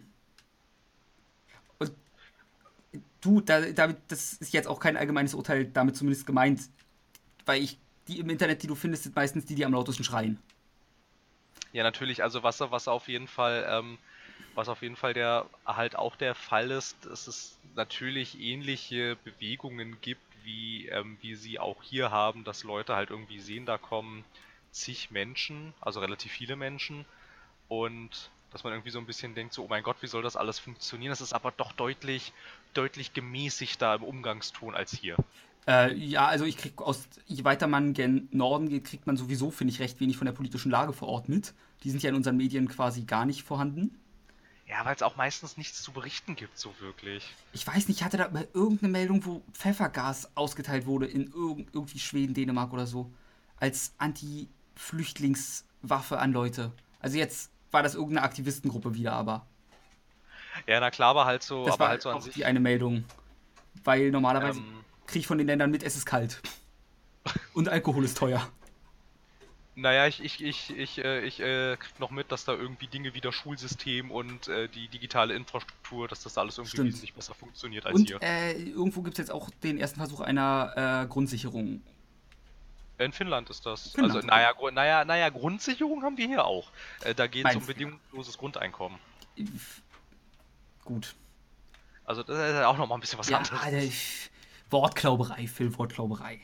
Ja, ja, aber das ist auf jeden Fall auch ganz interessant. Ähm, ja, also das ist, glaube ich, etwas, das hat man inzwischen aber nahezu überall, wo jetzt, äh, seit man dieses, diese ganze Flüchtlingsproblematik hat, gibt es irgendwie überall Menschen, die sich etwas besorgt äußern, in Anführungsstrichen. Aber es ist da mal da oben irgendwie dann doch etwas, äh, noch etwas gemäßigter, als es dann, als es dann hier der Fall ist. Oder auch zum Beispiel, also ich meine, es gibt irgendwie in Finnland und Schweden sind die Leute weit davon entfernt, einem Menschen wie Donald Trump hinterherzulaufen zum Beispiel. Das ist dann tatsächlich dann noch etwas, etwas zu drastisch. Ja, aber ich glaube auch Donald Trump war ein Phänomen, was er hätte halt eigentlich nicht gewonnen, wenn Amerika ein normales demokratisches System hätte und kein veraltetes.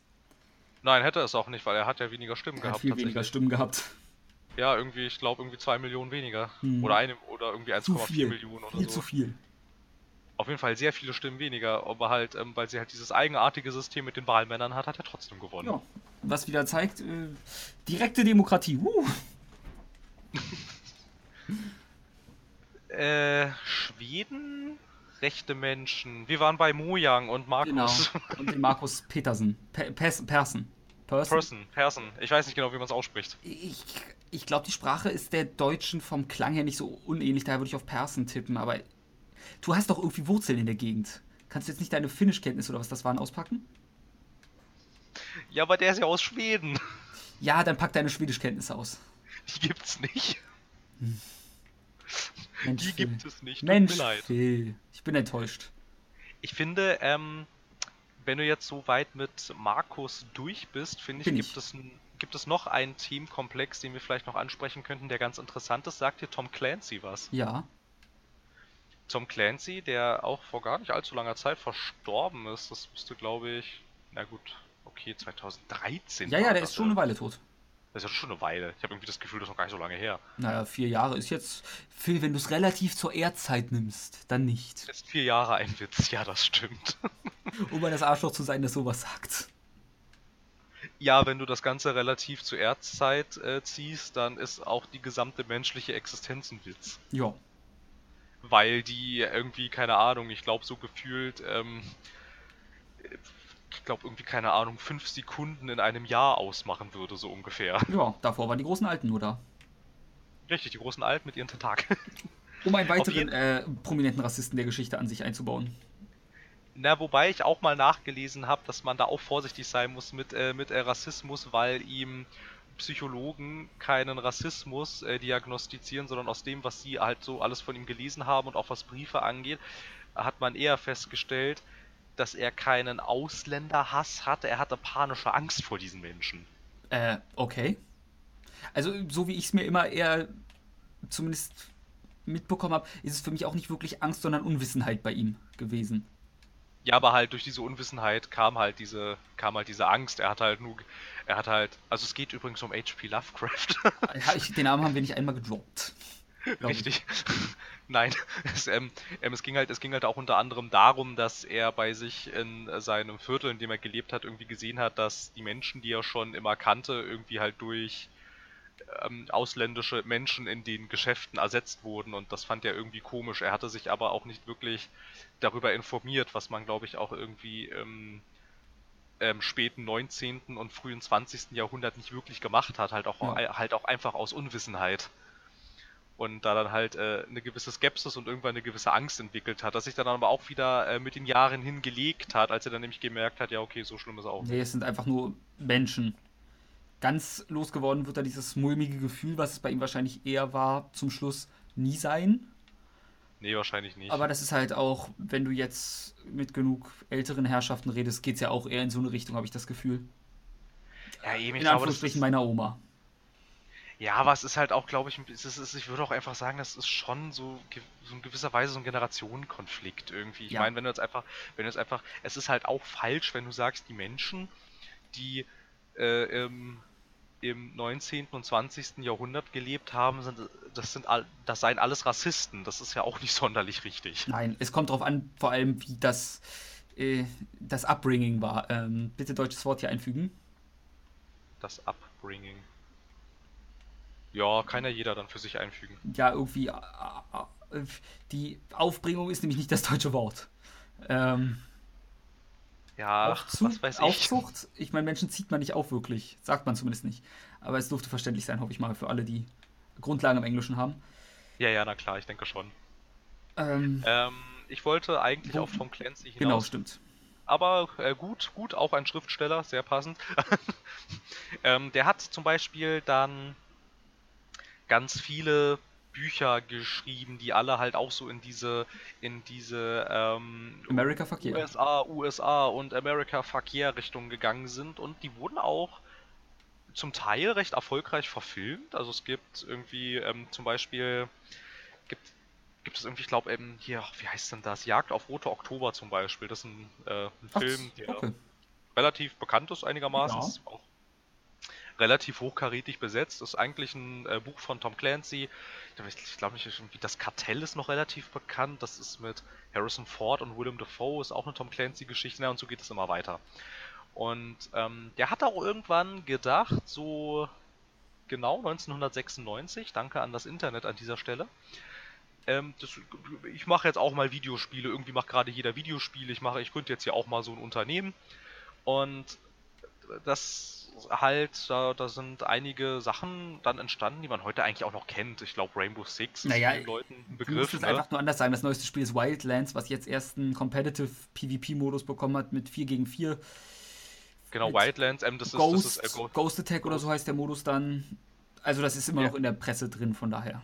Ja, genau, und Wildlands ist, äh, ist ja auch ein Teil der Ghost Recon-Reihe und ähm, The Division hat auch vorstehen, Tom Clancy's und so und Rainbow, so, halt die Rainbow Six Siege und äh, wie heißt denn das, dieses ganz bekannte Splinter Cell? Splinter Cell ist natürlich auch ein Tom Clancy-Roman eigentlich mal gewesen. So Sam Fisher und so ist eigentlich eine Tom ja. Clancy-Figur. Genau, und der hat halt, ähm, warum man jetzt, wenn man jetzt sagt, das sind doch alles Ubisoft-Spiele, hä? Er erzählt hier Quatsch.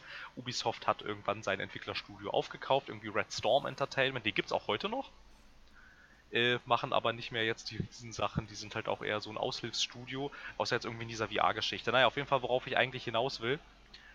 Ähm, da kommt man jetzt wieder ein bisschen zurück so in diese äh, Call of Duty-Geschichte, aber das ist halt auch diese Spiele, diese Tom Clancy-Spiele haben, haben nicht nur stellenweise, sondern eigentlich durch die Bank weg einen unglaublich undifferenzierten Blick auf Krisensituationen, in denen sie nun mal spielen. Also so diese Rainbow Six Einheit ist eine Spezialeinheit international aus den besten Top-Soldaten, die die Welt zu bieten hat und naja, was machen die halt in der Moderne? Sie kämpfen halt hauptsächlich gegen Terroristen und eigentlich kämpfen sie nur gegen gegen, naja, halt so diese, naja, das, was halt für die westliche Welt so einen Terroristen ausmacht. Und das ist halt nicht unbedingt ein RAF-Terrorist, sondern halt der, mal wieder der arabische Jüngling. Ja. Als das, als das Ganze dann unter der Ägide von Ubisoft dann langsam stand, haben sie versucht, das ein bisschen umzumünzen und halt die letzten Rainbow Six-Spiele vor Rainbow Six Siege zum Beispiel. Ich weiß gar nicht, ob, ob ob du die kennst. Sagt dir Rainbow Six Vegas was? Ja, also ich habe nie eins gespielt. Ich habe, glaube ich, von Tom Clancy nur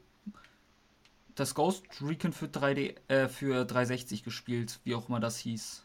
Das war, müsste Advanced Warfighter gewesen sein. Weiß ich nicht. Ja, oder es war Future Soldier. Future Soldier war's. Future Soldier war's, genau. Naja, und auf jeden Fall ähm, dann, ja, halt so dann so, als es dann so langsam in die Richtung ging. Also eigentlich kann man sagen, seitdem Red Storm Entertainment keine Tom Clancy Spiele mehr gemacht hat, sondern die dann von Ubisoft Montreal dann zum Teil und ich glaube Future, Future Soldier, genau, das war von Ubisoft Paris. Da hat man dann ein bisschen aufgehört damit, mit diesem arabischen Jüngling, der der Böse ist. Ja, auch wenn Aber man so da jetzt Wildlands einwerfen kann, weil Wildlands ist halt wirklich, du bist der Amerikaner, der nicht hinterfragt, tötest halt die Terroristen, die alle die aus dem gleichen Land kommen und keinen wirklich Charakter haben, außer diesen Böse. Das ja, das ist halt dafür Kritik. Ja, ja, na klar. Na klar, das wäre jetzt, das wäre jetzt halt das das eigentliche Fass, was ich hätte aufmachen wollen. Ach, verdammt, tut mir leid. Ist ja, ist ja auch nicht so schlimm, ist ja auch nicht so schlimm. Ich meine, das hast du mit Wildlands und ich finde, das hast du mit The Division auch schon. Bei The Division, finde ich, fing, fing das schon an. Na gut, es ist jetzt halt von Massive Entertainment, aber trotzdem ist es ein Tom Clancy's Spiel. Und da geht es ja schon darum, äh, da los. Du bist eine nicht demokratisch legitimierte Einheit, die eigentlich, wenn man es jetzt mal so sehen möchte, in Manhattan Zivilisten umbringt die ganze Zeit. Ja. Habe ich dich jetzt, habe ich dich jetzt, habe ich dich jetzt gekillt? Definitiv. Ich bin tot. Ich liege am Boden blutend. Ja, wie die Zivilisten, weil ich meine, wenn du das jetzt nämlich mal so siehst, diese Plünderer-Gangs, die im Übrigen auch noch ähm, aussehen wie amerikanische Ghetto-Gangs, zum Teil jedenfalls. Nice. Ähm, naja, was machen die denn da? Die, die versuchen da zu überleben. Und also diese Plünderer zum jedenfalls, die jetzt irgendwie nicht irgendwelchen Hardcore-Organisationen angehören, die gibt es da nämlich auch durchaus, aber diese Plünderer, die schießen auch nicht auf dich, bevor du nicht auf sie schießt. Aber das ähm, kommt nicht so rüber, sondern du läufst halt rum und erschießt diese ganzen Zivilisten. Du bist eine demokratisch nicht legitimierte Spezialeinheit, die dann halt da rumläuft und eigentlich die ganzen Zivilisten erschießt und äh, zum Dank kriegst du von den in Anführungsstrichen lieben Zivilisten Jacken und Schokoriegel geschenkt. Ich mag und Jacken. Ich mag auch Schokoriegel. Ja, ich bin nicht so Schokoladenfan unbedingt. Bei mir ist ja. ja ich bin auch nicht. Könnten es nicht Schinken-Käseriegel sein? nur so als Idee. Lass nur den Raum. Na gut, dann dir schenken sie äh, Schinken-Käse-Croissants. Nice. Können wir das Croissant weglassen, nur Schinken-Käse nehmen? Oder Schinken-Käse-Crepes, die sind super. Mm. Ähm, und ich finde, noch problematischer wird es dann halt bei Wildlands, weil da dringst du dann ja auch noch in ein fremdes Land ein, was nicht die USA sind. Also du, also du wirst ja eigentlich auch nicht wirklich angefordert, ne? Also die, diese, diese Ghost Recon-Einheit nimmt sich da halt die Freiheit heraus, in dieses Land einzudringen, ohne dass sie jemand einlädt, ohne dass sie jemand fragt. Die wurden echt nicht, nicht mal angefordert. Also ich habe es nie gespielt, weil es für mich nach Ubisoft aussah. Ja, ist ja auch Ubisoft, steht ja auch drauf. Ich weiß, deswegen habe ich es nicht gespielt, weil ich die Spiele immer langweilig finde, für gewöhnlich. Ne, es ist ja halt auch schon. Naja, es gibt ja nicht ohne, ohne Grund äh, die, die, äh, die Bezeichnung Ubisoft-Formel für Spiele. Ja. ähm, nein, nein, nein, nein, nein. Also äh, da war ein Agent des Heimatschutzes oder so, wie heißt denn das da? Ich glaube Homeland Security, ich bin mir nicht ganz sicher, wie das in Amerika heißt. Ähm, der wurde da in Bolivien äh, gefangen genommen von diesem von diesem Santa Blanca Kartell und die Ghost Recon Einheit wird dann halt losgeschickt, um ihn wiederzufinden und halt auf halber Strecke überlegen sie sich dann, ja okay, komm, wir krempeln jetzt mal hier das gesamte politische System im Alleingang umschließen und sie mit den Rebellen kurz und äh, ja, befreien jetzt mal das Land von seiner Regierung. Und, ähm, naja, ich weiß auch. Nicht. Ist das ein unpolitisches Spiel? Ich glaube nicht. Ich glaube nicht. Äh, beim Thema fällt mir gerade so ein Ubisoft. Nämlich, es gab ja auch den großen Aufschrei zu Far Cry. Ist das jetzt 5? Das, was jetzt kommt? Ja, ist das 5 oder 6? Also du meinst das mit den mit dieser Redneck-Kirche? Genau von der rede ich. Ah, das hätte ich ganz vergessen. Das, das passt ja hier auch noch super Ja, rein. ich, ist mir ja. auch gerade eingefallen, weil da gab es ja unviele Amerikaner, un, äh, unfassbar viele Amerikaner, die rumgeheult haben. Wieso äh, Amerikaner umbringen? Nee, das geht ja nicht. Aber in drei hast du irgendwelche random Leute umgebracht. Ja, in vier hast du Nepal. War es in Nepal? Ich, Nepal, der vierte war in Nepal. Gut, und Nepalesen umgenietet wie sonst was. Das hat keinen gejuckt. Im zweiten im Afrikaner, im ersten Dschungelbewohner. Äh. Das ist ja noch besser, ja, die primitiven Dschungelbewohner. Ja, mit Waffen. Die hatten zwar Waffen, aber ich glaube, das war einfach nur Dschungel der erste, oder? Ja, der erste war Dschungel, wobei man beim ersten auch vorsichtig sein muss mit USA, USA und so. Der war von Crytek und äh, rausgebracht von Ubisoft damals. Nee, schon. das also. sage ich auch nicht, aber ich meine, da heulen die Leute gleich wieder rum, weil es an ihr Land geht, was halt, es ist halt Schwachsinn. Das ist, wenn die Leute. Ich fand, ich fand ähm, zu, zum Teil auch ganz interessant, was dann äh, in Reddit hat dann, also in, in, in, in einem Reddit-Thread dazu, habe ich dann einen Kommentar gelesen, den fand ich tatsächlich sehr bezeichnend für diese ganze äh, Diskussion. Der hat dann nämlich geschrieben, warum sind die Gegner in dem Spiel nicht Menschen, die für Amerika gefährlich sind? Das fand ich ganz interessant, so die Aussage, ne? Weil ähm, ich finde schon, dass paramilitärische religiöse Sekten gefährlich sind für ein demokratisches Land. Also nicht unbedingt für Amerika als Land, aber sie sind für alle außer dem gefährlich. In Far Cry ja, 3 eben. waren sie auch nicht für irgendein Land gefährlich, aber für jede Person, die da irgendwie durch Zufall landet.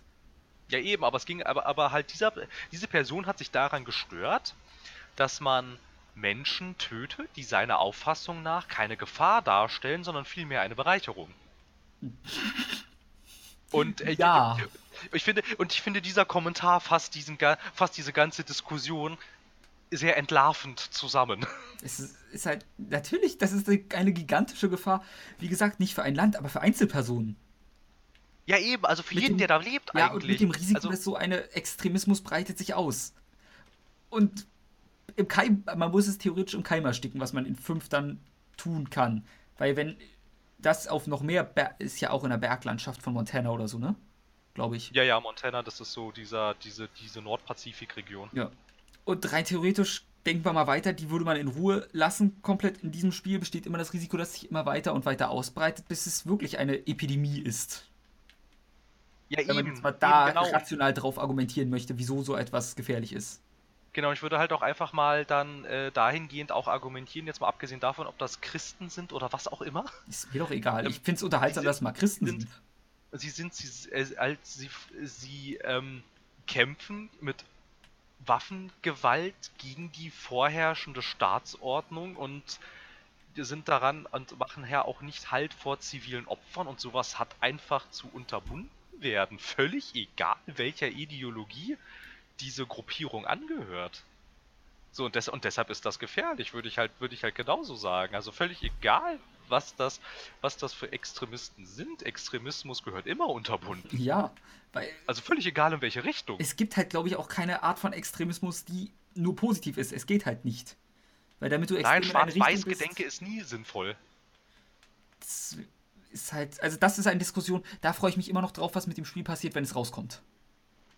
Ja, da, ja, das finde ich tatsächlich, also, also da bin ich tatsächlich auch, äh, auch äh, gespannt drauf. Ich glaube, dass, ähm, ich würde, ich würde mal behaupten, dass Ubisoft nicht damit gerechnet hat, dass Donald Trump tatsächlich Präsident wird und dass das. Ganze und dass das Ganze ihm dann tatsächlich nochmal auf die Füße fallen könnte. Ich glaube, da hat keiner mit gerechnet. Wie gesagt, selbst Matt Parker und äh, Trey Stone, oder andersrum, Matt Stone und Trey, Matt Stone und Trey Parker haben nicht damit gerechnet. Mit South Park. Und wenn die beiden an ihre Serie so konzipieren, dass Hillary zu 100% gewinnt, dann heißt das was, weil das sind Leute, wo ich glaube, die hätten eher dran geglaubt, einfach nur um einen Joke draus machen zu können. Ja, ja, genau. Und also es könnte, es könnte tatsächlich sein, dass Far Cry 5, glaube ich, äh, kontroverser wird, als Ubisoft das Ganze lieb ist. Ja. Also, Allerdings würde ich jetzt auch mal davon ausgehen, ich glaube nicht, dass, ähm, ich meine, auch das ist ein Produkt für die breite Masse konzipiert Ja. eigentlich. Ich glaube nicht, dass Ubisoft jetzt, ich weiß gar nicht, von wem es entwickelt wird. Wahrscheinlich Ubisoft Montreal, alles Große kommt von Ubisoft Montreal. es ist natürlich, es gibt kein anderes Ubisoft quasi. Also es gibt kein Ubisoft, also es gibt kein anderes Ubisoft, was federführend irgendwas machen darf. Die anderen sind ja immer so Zulieferer so ungefähr. Ja. Und was habt ihr Ähm, gemacht? Ja, wir haben die Türme designt. Oh, dann habt ihr einen großen Teil des Spiels gemacht. Ja, da, ja, dann schon. Inzwischen kann man sagen, und was machst du bei dem neuen, bei, bei dem neuen Ubisoft-Spiel? Ich mach das Wichtigste. Ja, was? Ich designe die Lootboxen. ähm, auf jeden Fall glaube ich auch nicht, dass sie den Anspruch haben, auf die Problematik einer Donald Trump-artigen Regierung hinzuweisen. Das war bestimmt nicht ihre, Nein. ihre Absicht. Ich glaube, sie wollten einfach mal so eine, also in Anführungsstrichen, so eine so ein Hinterwäldler-Setting nehmen, weil, weil das hatten sie noch nicht. Und Nee, das ist halt auch ein interessantes und cooles Setting an sich. Far Cry wird es wie immer ausbeuten und nichts Cooles draus machen, glaube ich. Aber tendenziell Aber ich finde fand das Far Cry cooles 3 hat Setting. mir sehr viel Spaß gemacht. Ich fand Far Cry 3 ganz toll. Also viele fanden ja auch die Story und so gut. Ich, ich weiß nicht, ob es daran lag, dass ich die Story in Far Cry immer alle Nebenmissionen gemacht habe, bis ich die nächste Hauptmission gemacht habe und dadurch diese Story keinen Drive für mich entwickeln konnte. Aber für mich war die halt Ja, dadurch gut. bla. Aber dazu muss man dann halt auch sagen, da würde ich dann halt auch nicht sagen, das liegt an dir, sondern halt einfach verkacktes Level, äh, verkacktes Game Design. Ja, auch wenn es halt unmöglich ist, eine gute Geschichte meistens in einem Open-World-Spiel für mich zu designen, weil ich einer der Menschen bin, der die Story als letztes macht. Und dann kann sie halt nicht zünden, wenn du zwischendurch immer wieder neue Sachen freischaltest, die du sonst machen kannst. Ja, das Problem ist dann halt natürlich auch zum Teil, wenn du dann halt sowas Bethesda-artiges hast, ähm, irgendwann verlierst du dich und du hast, du hast, äh, und wenn du dann vor allem halt auch in der in der Story-Hauptquest irgendwie keinen Anker hast, an dem du dich mal wieder zurückziehen kannst, wenn du zu weit abdriftest, dann bist du halt auch irgendwann so weit weg von dieser ganzen Erzählung, dass du dir halt auch denkst, ja okay, jetzt ist auch egal. Ja. Jetzt mache ich hier, jetzt mache ich hier sowieso, was ich will. Und, und das finde ich hat The Witcher 3 ganz interessant gemacht. Ja, das habe ich schon mal erzählt. Ja, auch wenn The Witcher 3 bei mir auch mit der Hauptstory nur gezogen hat durch den durch die beste Quest, die man seit Ewigkeiten hatte mit dem Red Baron war es nicht, glaube ich, oder? Also der Rote Baron, also das, das, das war die Mit Quest, über die alle gesprochen haben. Dann hieß sie wirklich der Rote Baron gut. Weil die Quest hat eigentlich mich nur bei der Stange gehalten, weil ich gehofft habe, dass sowas nochmal kommt. Was ist nicht tat. Also du meinst doch, du meinst doch das mit, also dieses mit Familiendrama im genau. Prinzip und den Hexen und ja. Weil sonst hat das war cool. also, also, also die fand ich auch beeindruckend. Nur die Hoffnung, dass sowas nochmal kommt, hat mich dazu gebracht, die Hauptquest weiterzuspielen. Oh, ich weiß gar nicht, ich finde gar nicht, dass The Witcher 3 so ein schlechtes Storytelling hatte. Nö, das nicht, aber mich hat die Story halt an sich nicht wirklich interessiert, weil ich halt in Charaktere investiert sein sollte, die ich nicht kannte. Ja, das ist tatsächlich ein Riesenproblem gewesen. Das ist wirklich, also ich, ich würde auch sagen, das ist das größte Problem, was das Storytelling bei The Witcher 3 hat. Das ist halt so, guck mal, hier, hier sind, hier sind Jennifer und äh, Ciri. Und du als Spieler, der mit den Büchern nichts, zu, nichts äh, am Hut hat, was relativ wenige The Witcher-Spieler haben, muss man mal fairer, ja. äh, fairerweise sagen. Warst du es nicht auch der Meinung, die sind scheiße geschrieben? Die sind furchtbar. Also das ist, ich würde, ich, ich, ich würde sagen, es ist bessere Fanfiction. Im Prinzip. Also das ist echt nicht gut. Okay die sind fürchterlich geschrieben, die haben eine, die haben eine fürchterliche Charakterentwicklung, die irgendwie immer mal so nach Bedarf eingesetzt wird, quasi. Also wenn dann äh, sich die Charaktere kurz vor einer moralischen Zwickmühle befinden, muss jetzt noch ganz schnell was passieren, damit nachvollziehbar wird, wie der Charakter äh, entscheidet. Und das wirkt aber alles so extrem konstruiert irgendwie. Du hast nicht das Gefühl, das hier ist jetzt nur, das hier wäre auch passiert, wenn das davor nicht passiert wäre, sondern du hast ja ganz oft das Gefühl, das hier passiert jetzt nur, damit die Handlung weitergeht. Und ich finde, das ist kein gutes, das ist, das ist keine, das ist kein gutes Storytelling von einem Autor, der das nicht anders hinkriegt als so. Und das passiert nicht nur einmal in diesen Büchern. Das passiert ganz oft. Ja, dann, vielleicht hast du die falschen Bücher gelesen, Phil. Ja, wahrscheinlich. Was ich eigentlich, was wollte ich denn eigentlich äh, war, sagen? Äh, ja, wir waren bei Far Cry. Wenn du, wenn dir das hilft. Ja. Es sei denn, du willst noch was zu Witcher 3 sagen ich wollte irgendwas anderes erzählen, keine Ahnung. Ja, so genau, ich wollte eigentlich noch sagen, dass es halt wirklich natürlich problematisch ist, wenn du dann halt nach vorne in dieser Intro-Sequenz dann zu sehen kriegst, so, das ist Jennifer, das ist übrigens deine, äh, deine, deine große Liebe und das ist Ciri, das ist deine Tochter und du sitzt als Spieler dann davor und denkst, warte, was, wer ist wer und was ist wo, was, kam die schon mal irgendwo vor? Habe ich irgendeinen DLC nicht gespielt? Was, wer sind die alle? Ja, deswegen, The Witcher 3 hat was bei mir geschafft, was kein Persona jemals geschafft hat. In Persona mag ich die Charaktere zu gern, um ihnen zu sagen, nein, ich kann nicht mit dir zusammen sein, ich bin schon in einer Beziehung. Deswegen date ich zum Schluss jede weibliche Person in den Spielen. Ja. Was halt problematisch ist, allein aus moralischer Sicht. Und es mir auch irgendwie leid tut, aber auf andere Art und Weise mache ich ja alle glücklich damit bis zu einem bestimmten Punkt in den Spielen immer.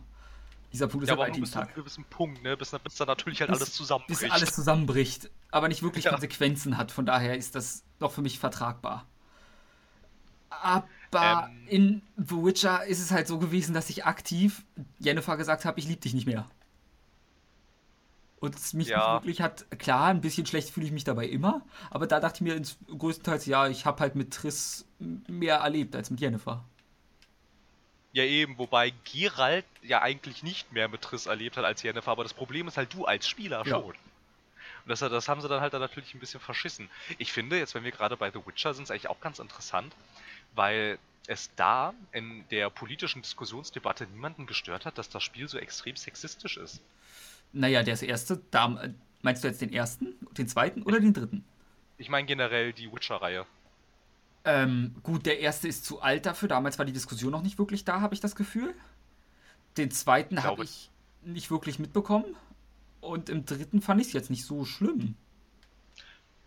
Naja, es ist halt. Nein, ich will dem Spiel auch gar nicht. Ich, ich will, ich will CD Projekt Red auch gar nicht unterstellen, dass die alle Sexisten sind. Doch willst du. Aber es gehört halt, es gehört halt äh, zur Welt dazu. Und es ist halt in sich, in sich schlüssig. Es würde nämlich keinen Sinn ergeben, wenn in einer Welt wie in der von The Witcher alle gesellschaftlichen Probleme und Konflikte aus der Welt geschafft werden. Ach, jetzt Phil, bitte fang jetzt nicht an, über Dragon Age zu reden dann.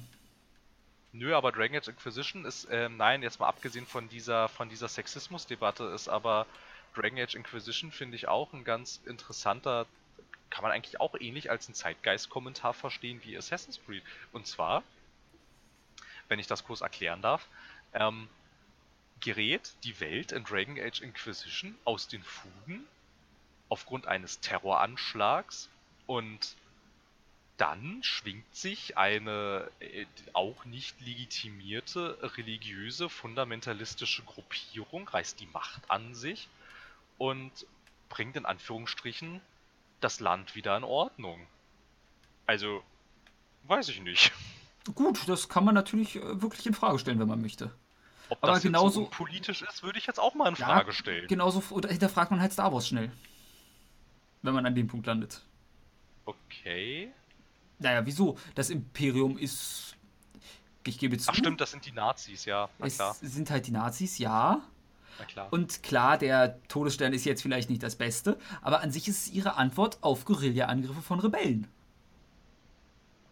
Ja, eigentlich schon. Und sie verteidigen, an sich verteidigen sie sich, nachdem sie, wenn man jetzt von der Originaltrilogie ausgeht und den ganzen Genozid der ersten drei nicht mitzählt. Ja gut, aus der alten Trilogie geht das nicht so ganz hervor, warum das Imperium böse ist. Nein, da sind es halt einfach, die Rebellen sind die guten Punkt.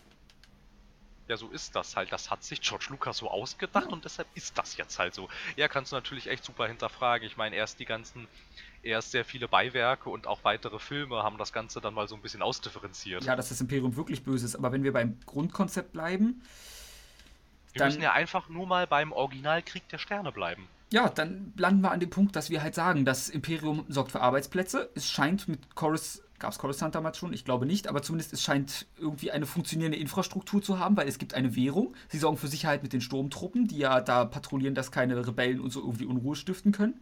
An sich sind sie eine funktionierende Regierung. alles. Im Prinzip tun sie alles, was, also jetzt jedenfalls im Krieg der Sterne, ne? also wenn man Ja. jetzt mal alles andere du- äh, weglässt, tut das Imperium alles, was die Bundesrepublik Deutschland auch macht. Ja, bis auf den Todesstern. Ja, na klar, bis auf den Todesstern, aber man könnte ja eigentlich auch sagen, der Todesstern ist halt einfach nur der, ein, ein, eine Versinnbildlichung der Exekutiven. Ja, man könnte auch einfach sagen, der Todesstern ist halt eine Art letztes Mittel. Weil Ja, genau so, anscheinend genau so. wird man der Rebellenplage ja nicht Herr. Quasi die Atombombe. Ja, an sich ist der Todesstern eine Atombombe. Und Nur weil halt man gemerkt hat, man kommt nicht anders klar, muss man es halt wegnuken. Halt nur noch viel endgültiger. Ich weiß nicht. Also ja, ich zerstöre einen Planeten, aber na, wenn ich, was ich mit dem Todesstern treffe, ist genauso tot wie das, was ich mit der Atombombe treffe. Tot ist beides. Ja, das stimmt. Du kannst halt nur meistens sagen, ich meine, okay, Star Wars geht halt davon aus, dass ein ganzer Planet unter einer einheitlichen Regierung steht. Ja. Und dementsprechend, du greifst ja mit Atombomben eigentlich auch Länder an und wenn du halt dann den Planeten als Land verstehst, ja na gut, wenn du halt eine Atombombe auf ein Land schmeißt, dann kannst du da auch eine Weile nicht mehr wohnen. Das Problem mit, der, mit, mit dem Todesstern ist halt, du kannst da nie wieder drauf wohnen. Ja, bei der Atombombe eigentlich zumindest sehr lange nicht mehr. Ja, halt auch sehr lange nicht mehr. So auch Oder du bist irgendwie resistent gegenüber radioaktiver Strahlung. Was ich mal nicht vermute bei den meisten von uns. Nee, wahrscheinlich nicht. Also ich würde jetzt auch erstmal davon ausgehen, dass ich nicht immun bin gegen radioaktive Strahlung. Ich habe es noch nicht ausprobiert. Ansonsten, ich meine, ähm, das ist mir auch gerade noch eingefallen, als ich mich hier durch die Liste gescrollt habe von Titeln, die Red Storm Entertainment gemacht hat. Mhm. Ähm, kennst du America's Army? Also ich weiß, dass du die US-Armee kennst, aber ich meine, ich meine, ich meine, ich meine, es gibt ein Spiel, America's Army. Nee, noch nie von gehört, glaube ich. Echt nicht? Nee, das ist okay. nichts. Okay, das ist ja, das ist ja dann tatsächlich recht interessant, weil Es sei denn, ist es das, der Shooter, der Free-to-Play ist, wo, wenn du sehr gut bist, du von eine Nachricht von der Army bekommst, ob du nicht beitreten willst.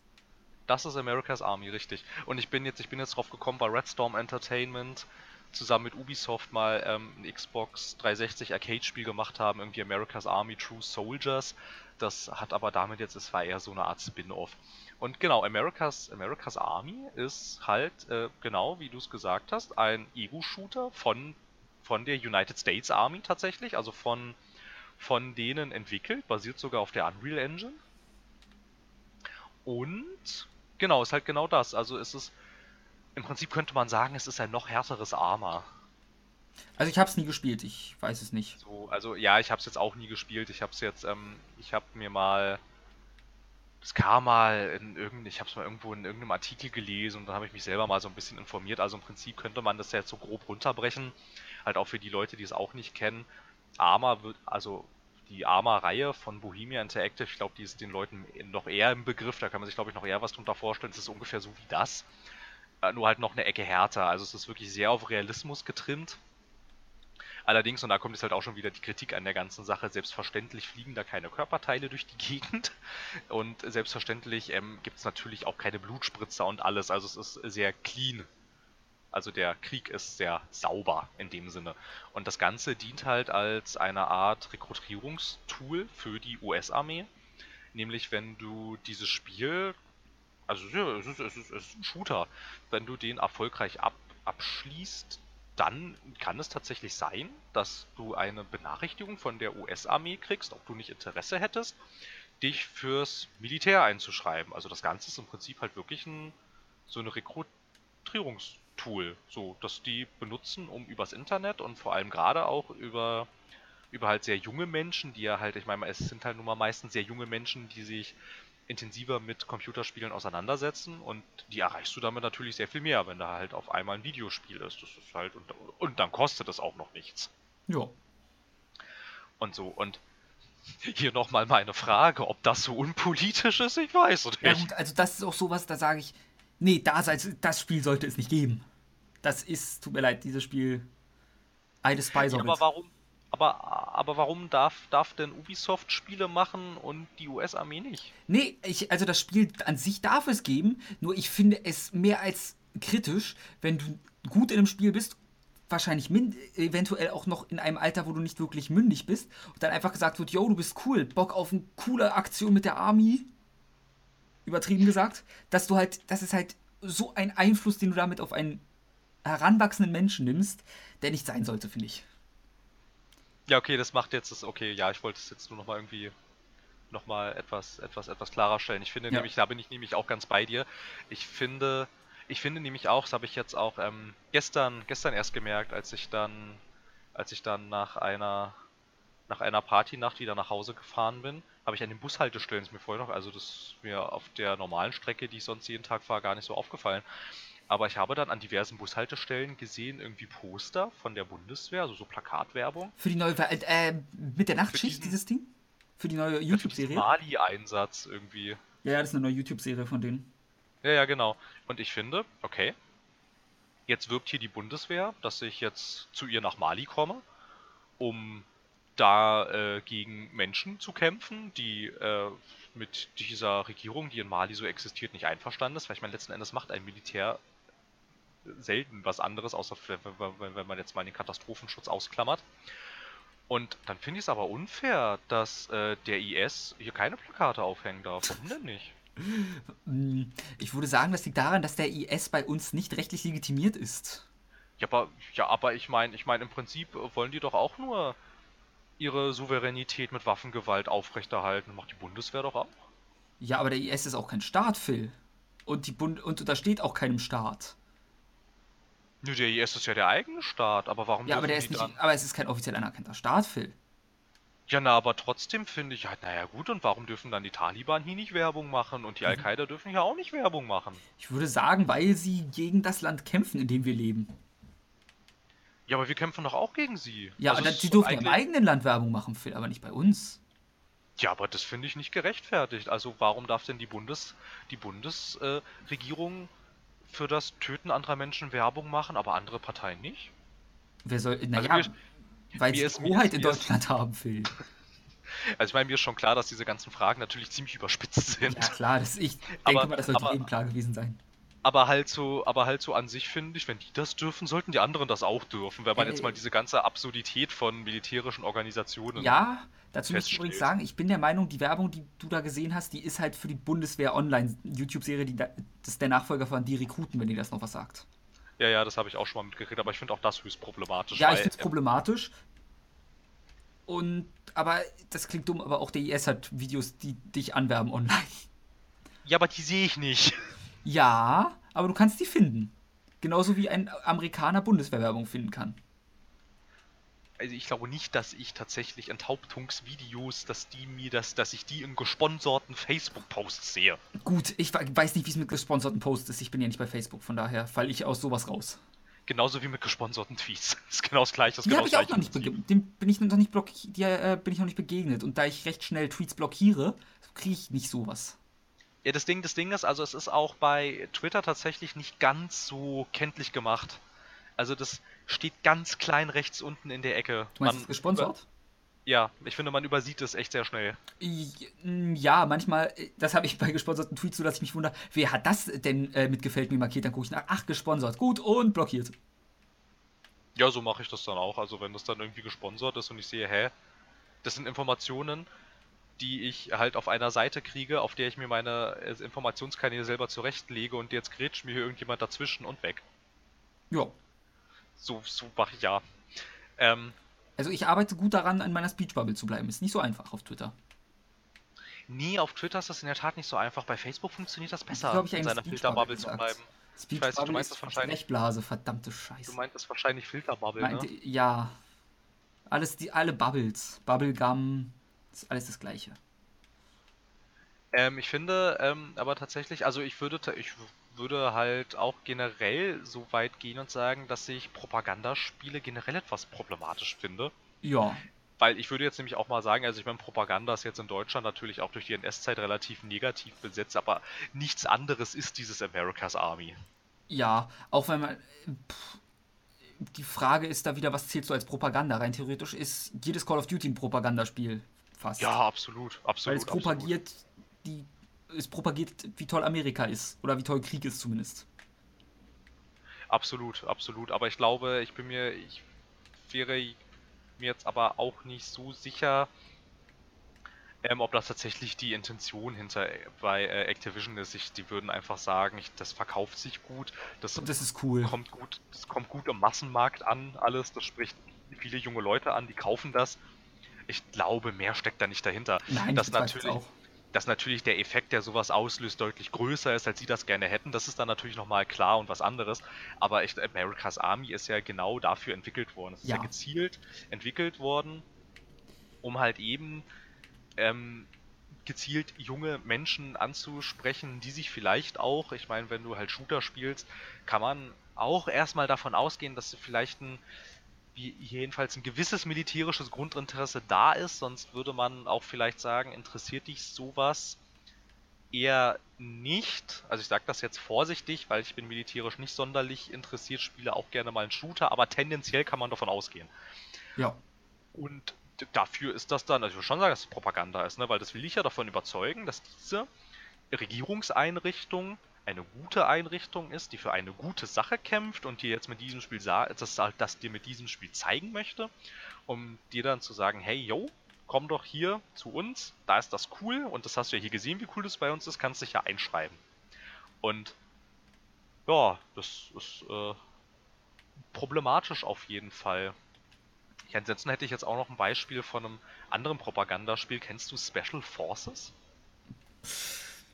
Ich, da war, sagt mir wirklich nur der Name was. Da kann ich, glaube ich, jetzt auch nicht, dass ich drauf komme, was das war. Special Forces ist ein Spiel von der Hisbollah. Sagt dir die Hisbollah was? Mm, nee. Die Hisbollah ist. Die Hisbollah ist eine Partei und ja. naja, eigentlich auch eine bewaffnete Miliz, kann man schon sagen. Im Libanon, die gegen die israelische Besatzung gekämpft, beziehungs also gekämpft haben, beziehungsweise noch kämpfen, weil die der Meinung sind, dass äh, Israel nicht genug wieder abgetreten hat und jetzt ja auch Israel, also sie jetzt halt auch äh, der Meinung sind, dass Israel den nächsten bewaffneten Konflikt mit dem Libanon anstrebt. Okay. Und die haben zwei Spiele rausgebracht. Einmal Special Forces und Special Forces 2. Und ähm, Special Forces 2 ist tatsächlich auch das Spiel, was du auch hierzulande, das ist gar nicht so schwierig daran zu kommen. Klar gibt es das nicht bei Steam, natürlich nicht. Aber an sich, ähm, das, da geht es halt darum, dass du, dass du halt äh, Teil einer, naja, Spezialeinheit bist, die ähm, historisch stattgefundene Konflikte und ja, kriegerische Auseinandersetzungen mit dem Staat Israel. Das kannst mhm. du, die kannst du dann danach spielen. Natürlich ein bisschen eingefärbt, aber allerdings, das habe ich auch ähm, mal so in ein paar Presseartikeln gelesen, allerdings halt relativ nah dran, so wie es okay. passiert ist. Und an, an sich finde ich da ganz interessant, wenn du dir das Spiel mal anguckst. Es könnte auch ein Call of Duty sein. Und da finde ich jetzt halt auch äh, mal so die Frage äh, ganz interessant, macht es überhaupt einen Unterschied, wen du da spielst? Ist das nicht vielleicht egal? An sich schon. Also, also ich meine, es ist, ja. es ist halt so, Winner writes History. Ich sag ja auch, jetzt sagen wir alle Nazis sind scheiße, hätten wir den Zweiten Weltkrieg gewonnen, würden ein Großteil der Menschen anders denken. Ja, höchstwahrscheinlich. Dann wäre dann wär halt jetzt Wolfenstein, also ein, wie heißt der? Der äh, Protagonist? Äh, BJ Blazkowicz. Dann wäre ein BJ Blazkowicz das, was für uns jetzt ein Nazi oder ein Terrorist ist an sich. Wenn man das jetzt ja, im Prinzip, im Prinzip ist der auch ein Terrorist. Und nur aus unserer Version, die geschichtlich aufgetaucht ist, ist es halt für uns das Böse. Dass ich behaupten würde, dass die Taten der Nazis nie gut sind, ist eine andere Geschichte, aber da muss, das ist halt, die westlichen Mächte haben gewonnen dagegen. Also es ist halt unser Blick einfach immer davon eingefärbt. Es geht nicht anders. Und wir haben für uns beschlossen, was gut und böse ist. Es ist halt, deswegen gut und böse sind an sich ja nur Konzepte, die wir für uns selbst komplett einfärben. Eben, und das denke ich nämlich auch. Und ich, und ich würde, ich würde tatsächlich jetzt auch mal, ohne jetzt ohne jetzt sagen zu wollen, dass ich äh, das Handeln der Hisbollah befürworte oder das Handeln äh, der israelischen Armee, aber im Prinzip haben die doch mit diesem Spiel nichts anderes gemacht, also wenn man jetzt mal die provokante These aufstellen möchte, als es Infinity Ward mit Call of Duty gemacht hat. Nö. Nur, dass das so, eine halt ein äh, legitimierter Standpunkt aus unserer westlichen Sicht ist. Genau, aber halt die Taten der Hisbollah gut zu finden, die die israelische Besatzung zum Teil vertrieben haben durch Kämpfe. Wenn, wenn du das gut findest, ist es ja tendenziell jedenfalls in der westlichen Welt problematisch. Ja. Genauso wie es problematisch ist, wenn du sagst, naja, also was die Israelis da drüben so tun, auch so im Gazastreifen, das finde ich ja nicht so gut. Das macht man eher nicht hier. Nö, wieso denn auch? Genau, weil das sind ja Verbündete und als, als, als äh, Deutscher darfst du das sowieso nicht sagen. Nee, nee, als Deutscher musst du sowieso bei allem, was irgendwie in die Richtung geht, besser Klappe halten. Genau, aber halt an sich, also es ist auch so, es ist auch so, wenn du dir das jetzt also, also meine, kann man sich mal so, also ich meine, jeder, jeder, der möchte, kann sich das auch gerne mal angucken. Es ist nicht schwer, Videomaterial oder Bilder von äh, diesem Special Force 2 zu finden. Es reicht auch tatsächlich, wenn man Special Force 2 googelt. Der äh, volle Name wäre Special Force 2 Tale of the Truthful Pledge. Aber es reicht auch. Äh, ich meine, wenn, wenn, man ganz sicher gehen will, dann soll man Special Force 2 Hisbollah googeln, dann findet man es auf jeden Fall. Mhm. Das sieht nicht sonderlich anders aus als ein Call of Duty aus der Zeit. Also das ist äh, okay. im, im, Prinzip ist es eigentlich nahezu nahezu identisch. Es ist ein Action-Ego-Shooter, wie das ein Call of Duty auch ist. Es erzählt nur eine andere Sichtweise und ich finde halt da die Frage ganz interessant, weil es halt auch, ähm, also es gibt halt auch eine Rahmenhandlung an sich, die das Ganze so ein bisschen zurechtrückt, aber die ist auch so erzählt, wie es eine Call of Duty Handlung erzählt ist. Und an sich würde ich dann auch so zu dem Entschluss kommen, also für mich, dass so ein Shooter, es ist eigentlich völlig egal, wer du bist und wen du da und wen du da erschießt, weil du machst sowieso, also es ist, es ist, es ist an sich, es ist irrelevant, weil es auch dahingehend, gerade auch wenn es um solche Konflikte geht, aus dem halt wirklich, so wie du gerade meintest, echt vom Blickwinkel des Gewinners ausgeht. Ja, oder zumindest im Normalfall oder zumindest von dem, der für dich, von der Gesellschaft um dich herum, besonders wahrscheinlich Eltern- und Freundeskreis geprägt wurde. Genau. Deswegen, genau, und dementsprechend macht das kaum einen Unterschied. Ja, da ist das beste Beispiel, wenn du wirklich einen Shooter ohne Story ansetzt, wie ein Counter-Strike. Ich könnte dir nicht sagen, wer die Guten und wer die Bösen sind. Rein theoretisch, was mir Call of Duty beigebracht hat, die Terroristen, die mit ihren Kopf, äh, ihren äh, Halstüchern, ich weiß nicht, wie man die eigentlich nennt. Die haben ja auch irgendeinen Namen. Also Sturmmasken. Nee, ich meine jetzt zum Beispiel auf das Tuch haben sie ja wirklich diese schwarz-weiß gestreiften oder bunt gefärbten Kopf- und Halstücher, die haben ja auch irgendeinen Namen im. Na, also so Kopfbedeckungen, die so aussehen wie Tücher, das sind. Ist, ist das nicht ein Turban? Meine ich jetzt nicht. Die haben zumindest einen Namen. Ich weiß jetzt nicht welchen, weil ich mich damit nie wirklich komplett auseinandergesetzt habe. Die westlichen Werte würden mir sagen, das sind die Bösen. Richtig. Aber da ich. Das, das ist aber halt auch einfach, dass es halt aber halt auch einfach sein kann, dass es, dass diese dass diese bewaffneten, arabisch aussehenden Menschen einfach versuchen, die äh, militärischen Eindringlinge zu vertreiben, um die sie nicht gebeten haben. Auf Idee kommt keiner. Nee, also Erstmal ich würde auch sagen, in Counter-Strike würde keiner dir sagen, dass die Terroristen, äh, die meisten würden eher sagen, das sind die Bösen. Aber in diesem Spiel gibt es halt kein Gut oder Böse, weil du halt für den Sieg spielst. Und die bessere Seite gewinnt halt einfach, die die besser ist. Eben. Komplett politisch undifferenziert. Ja, ja, genau, genau. Ich, ja, äh, ganz, ganz, äh, ganz äh, interessant äh, finde ich dann auch noch zum Beispiel den Weg, den äh, so Spiele wie äh, Overwatch gehen. Zum Beispiel, ich könnte dir bei Overwatch auch nicht sagen, wer da böse ist. Ähm, das kann ich dir sagen. Widowmaker, ähm, Reaper, Doomfist und. Ja, aber weswegen, weswegen, weswegen sind sie denn böse? Weil die nicht der Overwatch-Organisation angehören. Ja, aber vielleicht ist, ist die Overwatch-Organisation auch einfach ein unterdrückischer Scheißverein. So klingt es aber nicht im ganzen Material, was Blizzard einem zur Verfügung stellt. Ja, bist du sicher? Ich, ich, bin mir, ich, ich, ich, ich verfolge es nicht komplett aktiv, muss man.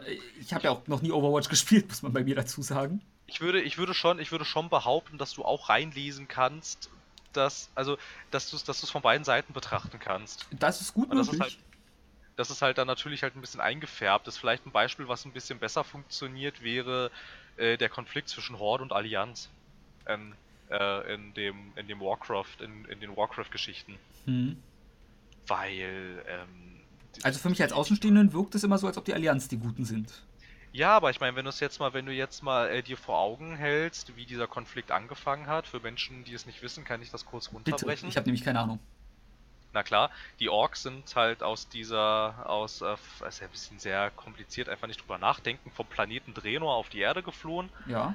Aufgrund einer dämonischen Invasion und dann ähm, haben sie sich irgendwie relativ, also nördlich der größten Menschensiedlung niedergelassen und haben dann halt angefangen, da ihre Lager aufzuschlagen, haben angefangen zu jagen, weil von irgendwas müssen sie ja leben und essen und so und ähm, das war dann so ungefähr, dass ich glaube, dass ähm, wie war das? ja genau eine Ork-Gruppe hat versehentlich eine Patrouillentruppe der Allianz angegriffen. Also das war, also es ist versehentlich passiert und sie waren dann daran interessiert, äh, diesen ganzen Konflikt nicht eskalieren zu lassen.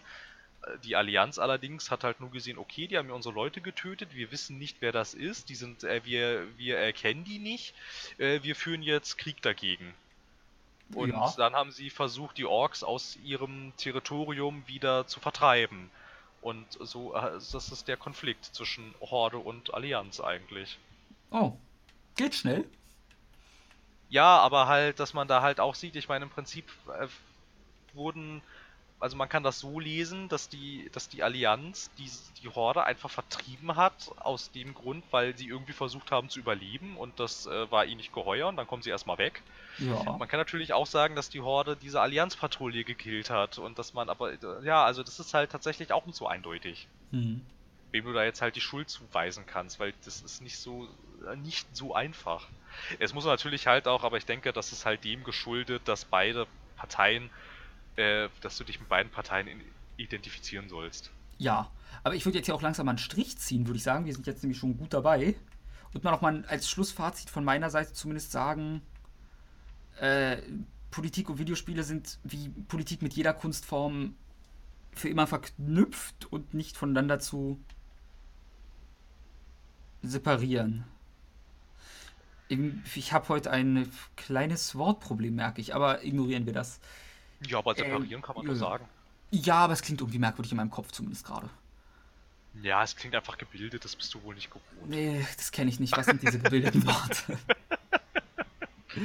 nee, allein äh, die meisten Künstler auch wirklich jetzt im Sinne von gemalte Kunst versuchen mit ihren Kunstwerken irgendeine politische Message rüberzubringen oder irgendwie Einfluss auf etwas zu nehmen. Und der Unterschied ist halt, dass ein Videospiel versucht, massentauglicher zu sein als ein Künstler und daher kommt ja das Problem, aber auch ein Film und alle Medien größtenteils nehmen auf irgendeine Art und Weise Einfluss und damit muss man leben und hoffen, dass es der eigenen Meinung, die eigene Meinung widerspiegelt oder es sonst ignorieren, schätze ich mal. Ja, dem würde ich mich da soweit auch anschließen. Ich meine, im Prinzip, also das Fass machen wir jetzt natürlich nicht noch auf, aber im Prinzip könntest du auch sagen, dass Comic-Verfilmungen hochpolitisch sind. Ja. Weil sie, weil sie ja irgendwie mit diesen Superhelden versuchen, real existierende Ängste irgendwie zu beschwichtigen. Das sieht man halt daran, also dass halt auch Superhelden, je nachdem welcher, also ich meine, es ist ja, es ist ja unterschiedlich, wie so, also wer so die Gegner sind, je nachdem in welche Zeitepoche du mal guckst. Ja. So, also jetzt nochmal so am Rande. Ähm, an sich, an sich würde ich das auch sagen. Du wirst halt wahrscheinlich im Massenmarkt so schnell halt auch niemanden finden, der sein Spiel direkt als Kunst vermarkten will, eben weil sie weil halt auch Produktionskosten für Spiele inzwischen relativ hoch sind und die dann halt natürlich auch in gewisser Weise was einspielen müssen. Und da Genau. werden natürlich auch große, große Hersteller sagen, okay, wir versuchen jetzt hier niemanden zu verprellen. Genau, es gibt sicher auch da sowas wie den Punkrock oder sonst was, der halt, also jetzt wirklich harten Punk, der komplett Richtung Anarchismus politisch gesehen geht, der dann auch dementsprechend Zuhörer hat. Aber ja, na, ich, würde, ich, würde, halt- ich würde im Prinzip sagen, im Prinzip sind die Indies die Punkrocker eigentlich. ja, Zu einem gewissen Teil jedenfalls. gewissen Teil. Deswegen, sowas kannst du halt bei einem gigantischen Konzern wie dem Mainstream-Bereich der Videospiele, der ein großer Konzern ist, zumindest jetzt in meiner Argumentation nicht machen. Einfach weil Ja, da wirklich halt- so viel das- Kosten und Jobs dranhängen. Das ist Genau, das kann halt, das kann halt die Industrie kann das nicht. Eine Szene kann das schon. Ja, So, das Da ist halt dann nämlich, genau, das ist dann halt äh, der, Es wird halt für immer seine Hatreds geben, die was anderes machen. Aber na die klar, haben aber- auch nicht so viel am Leben zu halten für gewöhnlich. na klar, aber halt so genauso wie es, wie es dann halt, wenn man jetzt mal so, wenn man jetzt mal den Blick irgendwie so nach Deutschland lenkt, wird es auch, es wird auch in der, in der Spieleindustrie wird es auch immer die toten Hosen und die bösen Onkels geben. Ja, Das ist, also, das ist, das ist, das ist natürlich der Fall, dass halt auch, wenn man sich auf so einer offenen Plattform wie Steam dann natürlich rumtummelt, da kommt nicht nur das bei raus, was den in Anführungsstrichen bei uns geltenden freiheitlichen demokratischen Grundwerten entspricht. Ist ja auch völlig logisch. Wenn es komplett offen ist, kann ja jeder tun, was er möchte. Mhm. da kommen dann vielleicht mal böse Onkels, die je nach Geschmack gut klingen. Und ob man mit der politischen Message da drin und mit den Leuten hinter der Band noch konform geht, ist dann was anderes. Aber das Spiel kann Spaß machen und sich gut spielen. Nur leider Richtig. tötest du halt Juden im Zweiten Weltkrieg. Weil du ein NS-Offizier bist. Kann vorkommen. Und vielleicht denkst das du auch, das macht Spaß, aber denkst dir auch, eigentlich sollte ich das nicht gut finden. Ja, aber das gibt es ja tatsächlich auch. Also es gibt ja auch äh, Spiele aus rechten Bewegungen zum Beispiel. Ja. Ich weiß nicht, also das, der ging auch vor einiger Zeit mal relativ durch die Presse, als, als man irgendwie Footage im, bei YouTube auftauchte vom KZ-Simulator zum Uh, Beispiel. da klingelt was. Ja, ja, genau. Also das ging damals irgendwie, da ging es halt darum, dass du irgendwie Türken und Juden, naja, effizient vernichtest. Ja, ist sicher eine gute Wirtschaftssimulation gewesen, vielleicht. Die Botschaft ist nur jetzt äh, aus unserer Sicht nicht ganz so die. Das Nonplusultra. genau, aber das gibt's halt auch in der Ecke auch. Ne, Also Ja. es gibt halt auch in Anführungsstrichen, es gibt auch, also es gibt auch Nazi-Spiele. Es gibt ja auch richtige Nazi-Bands, man kriegt die nur meistens auch wirklich einfach nicht mit. Und Nazi-Künstler und alles. Richt- Richtig, ja, ja, ja, ja, genau. Und ich meine, es gibt dann halt natürlich auch so diese Grauzonen, wie es jetzt auch vielleicht bei die bösen Onkels ist. Ich glaube, das ist jetzt auch aus heutiger Sicht, also jetzt so von aus aktueller Sicht jedenfalls relativ schwierig zu sagen, das ist eine reine Nazi-Band, das ist nicht mehr so einfach. Nee, auch wenn bei den Bei bösen denen Onkels, wenn ich mich doch irre, sehr, sehr viele Alben oder Songs verboten sind, von daher.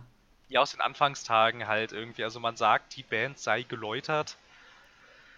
Weiß ich nicht, wie sehr man seine Lebenseinstellungen, also seine Lebenseinstellungen, seine politische Welt an sich komplett um 180 Grad drehen kann. Da wäre ich ein bisschen vorsichtig. Nö, sofern es das nicht so- American, ich weiß schon immer noch nicht, wie dieser Film heißt. Das ist der, wo der Neonazi im Gefängnis bekehrt wird, quasi. American Psycho oder so, keine Ahnung. Nee, ich glaube, American Psycho war der mit äh, Batman. Ja, ja, keine Ahnung. Ja, ich weiß, welchen Film du, Und- mei- äh, äh, du meinst, aber ich weiß auch wie der heißt. Ja, irgendwas mit American bin ich mir sehr sicher, aber vielleicht ist es auch American Psycho. Ich guck mal kurz nebenbei heimlich nach.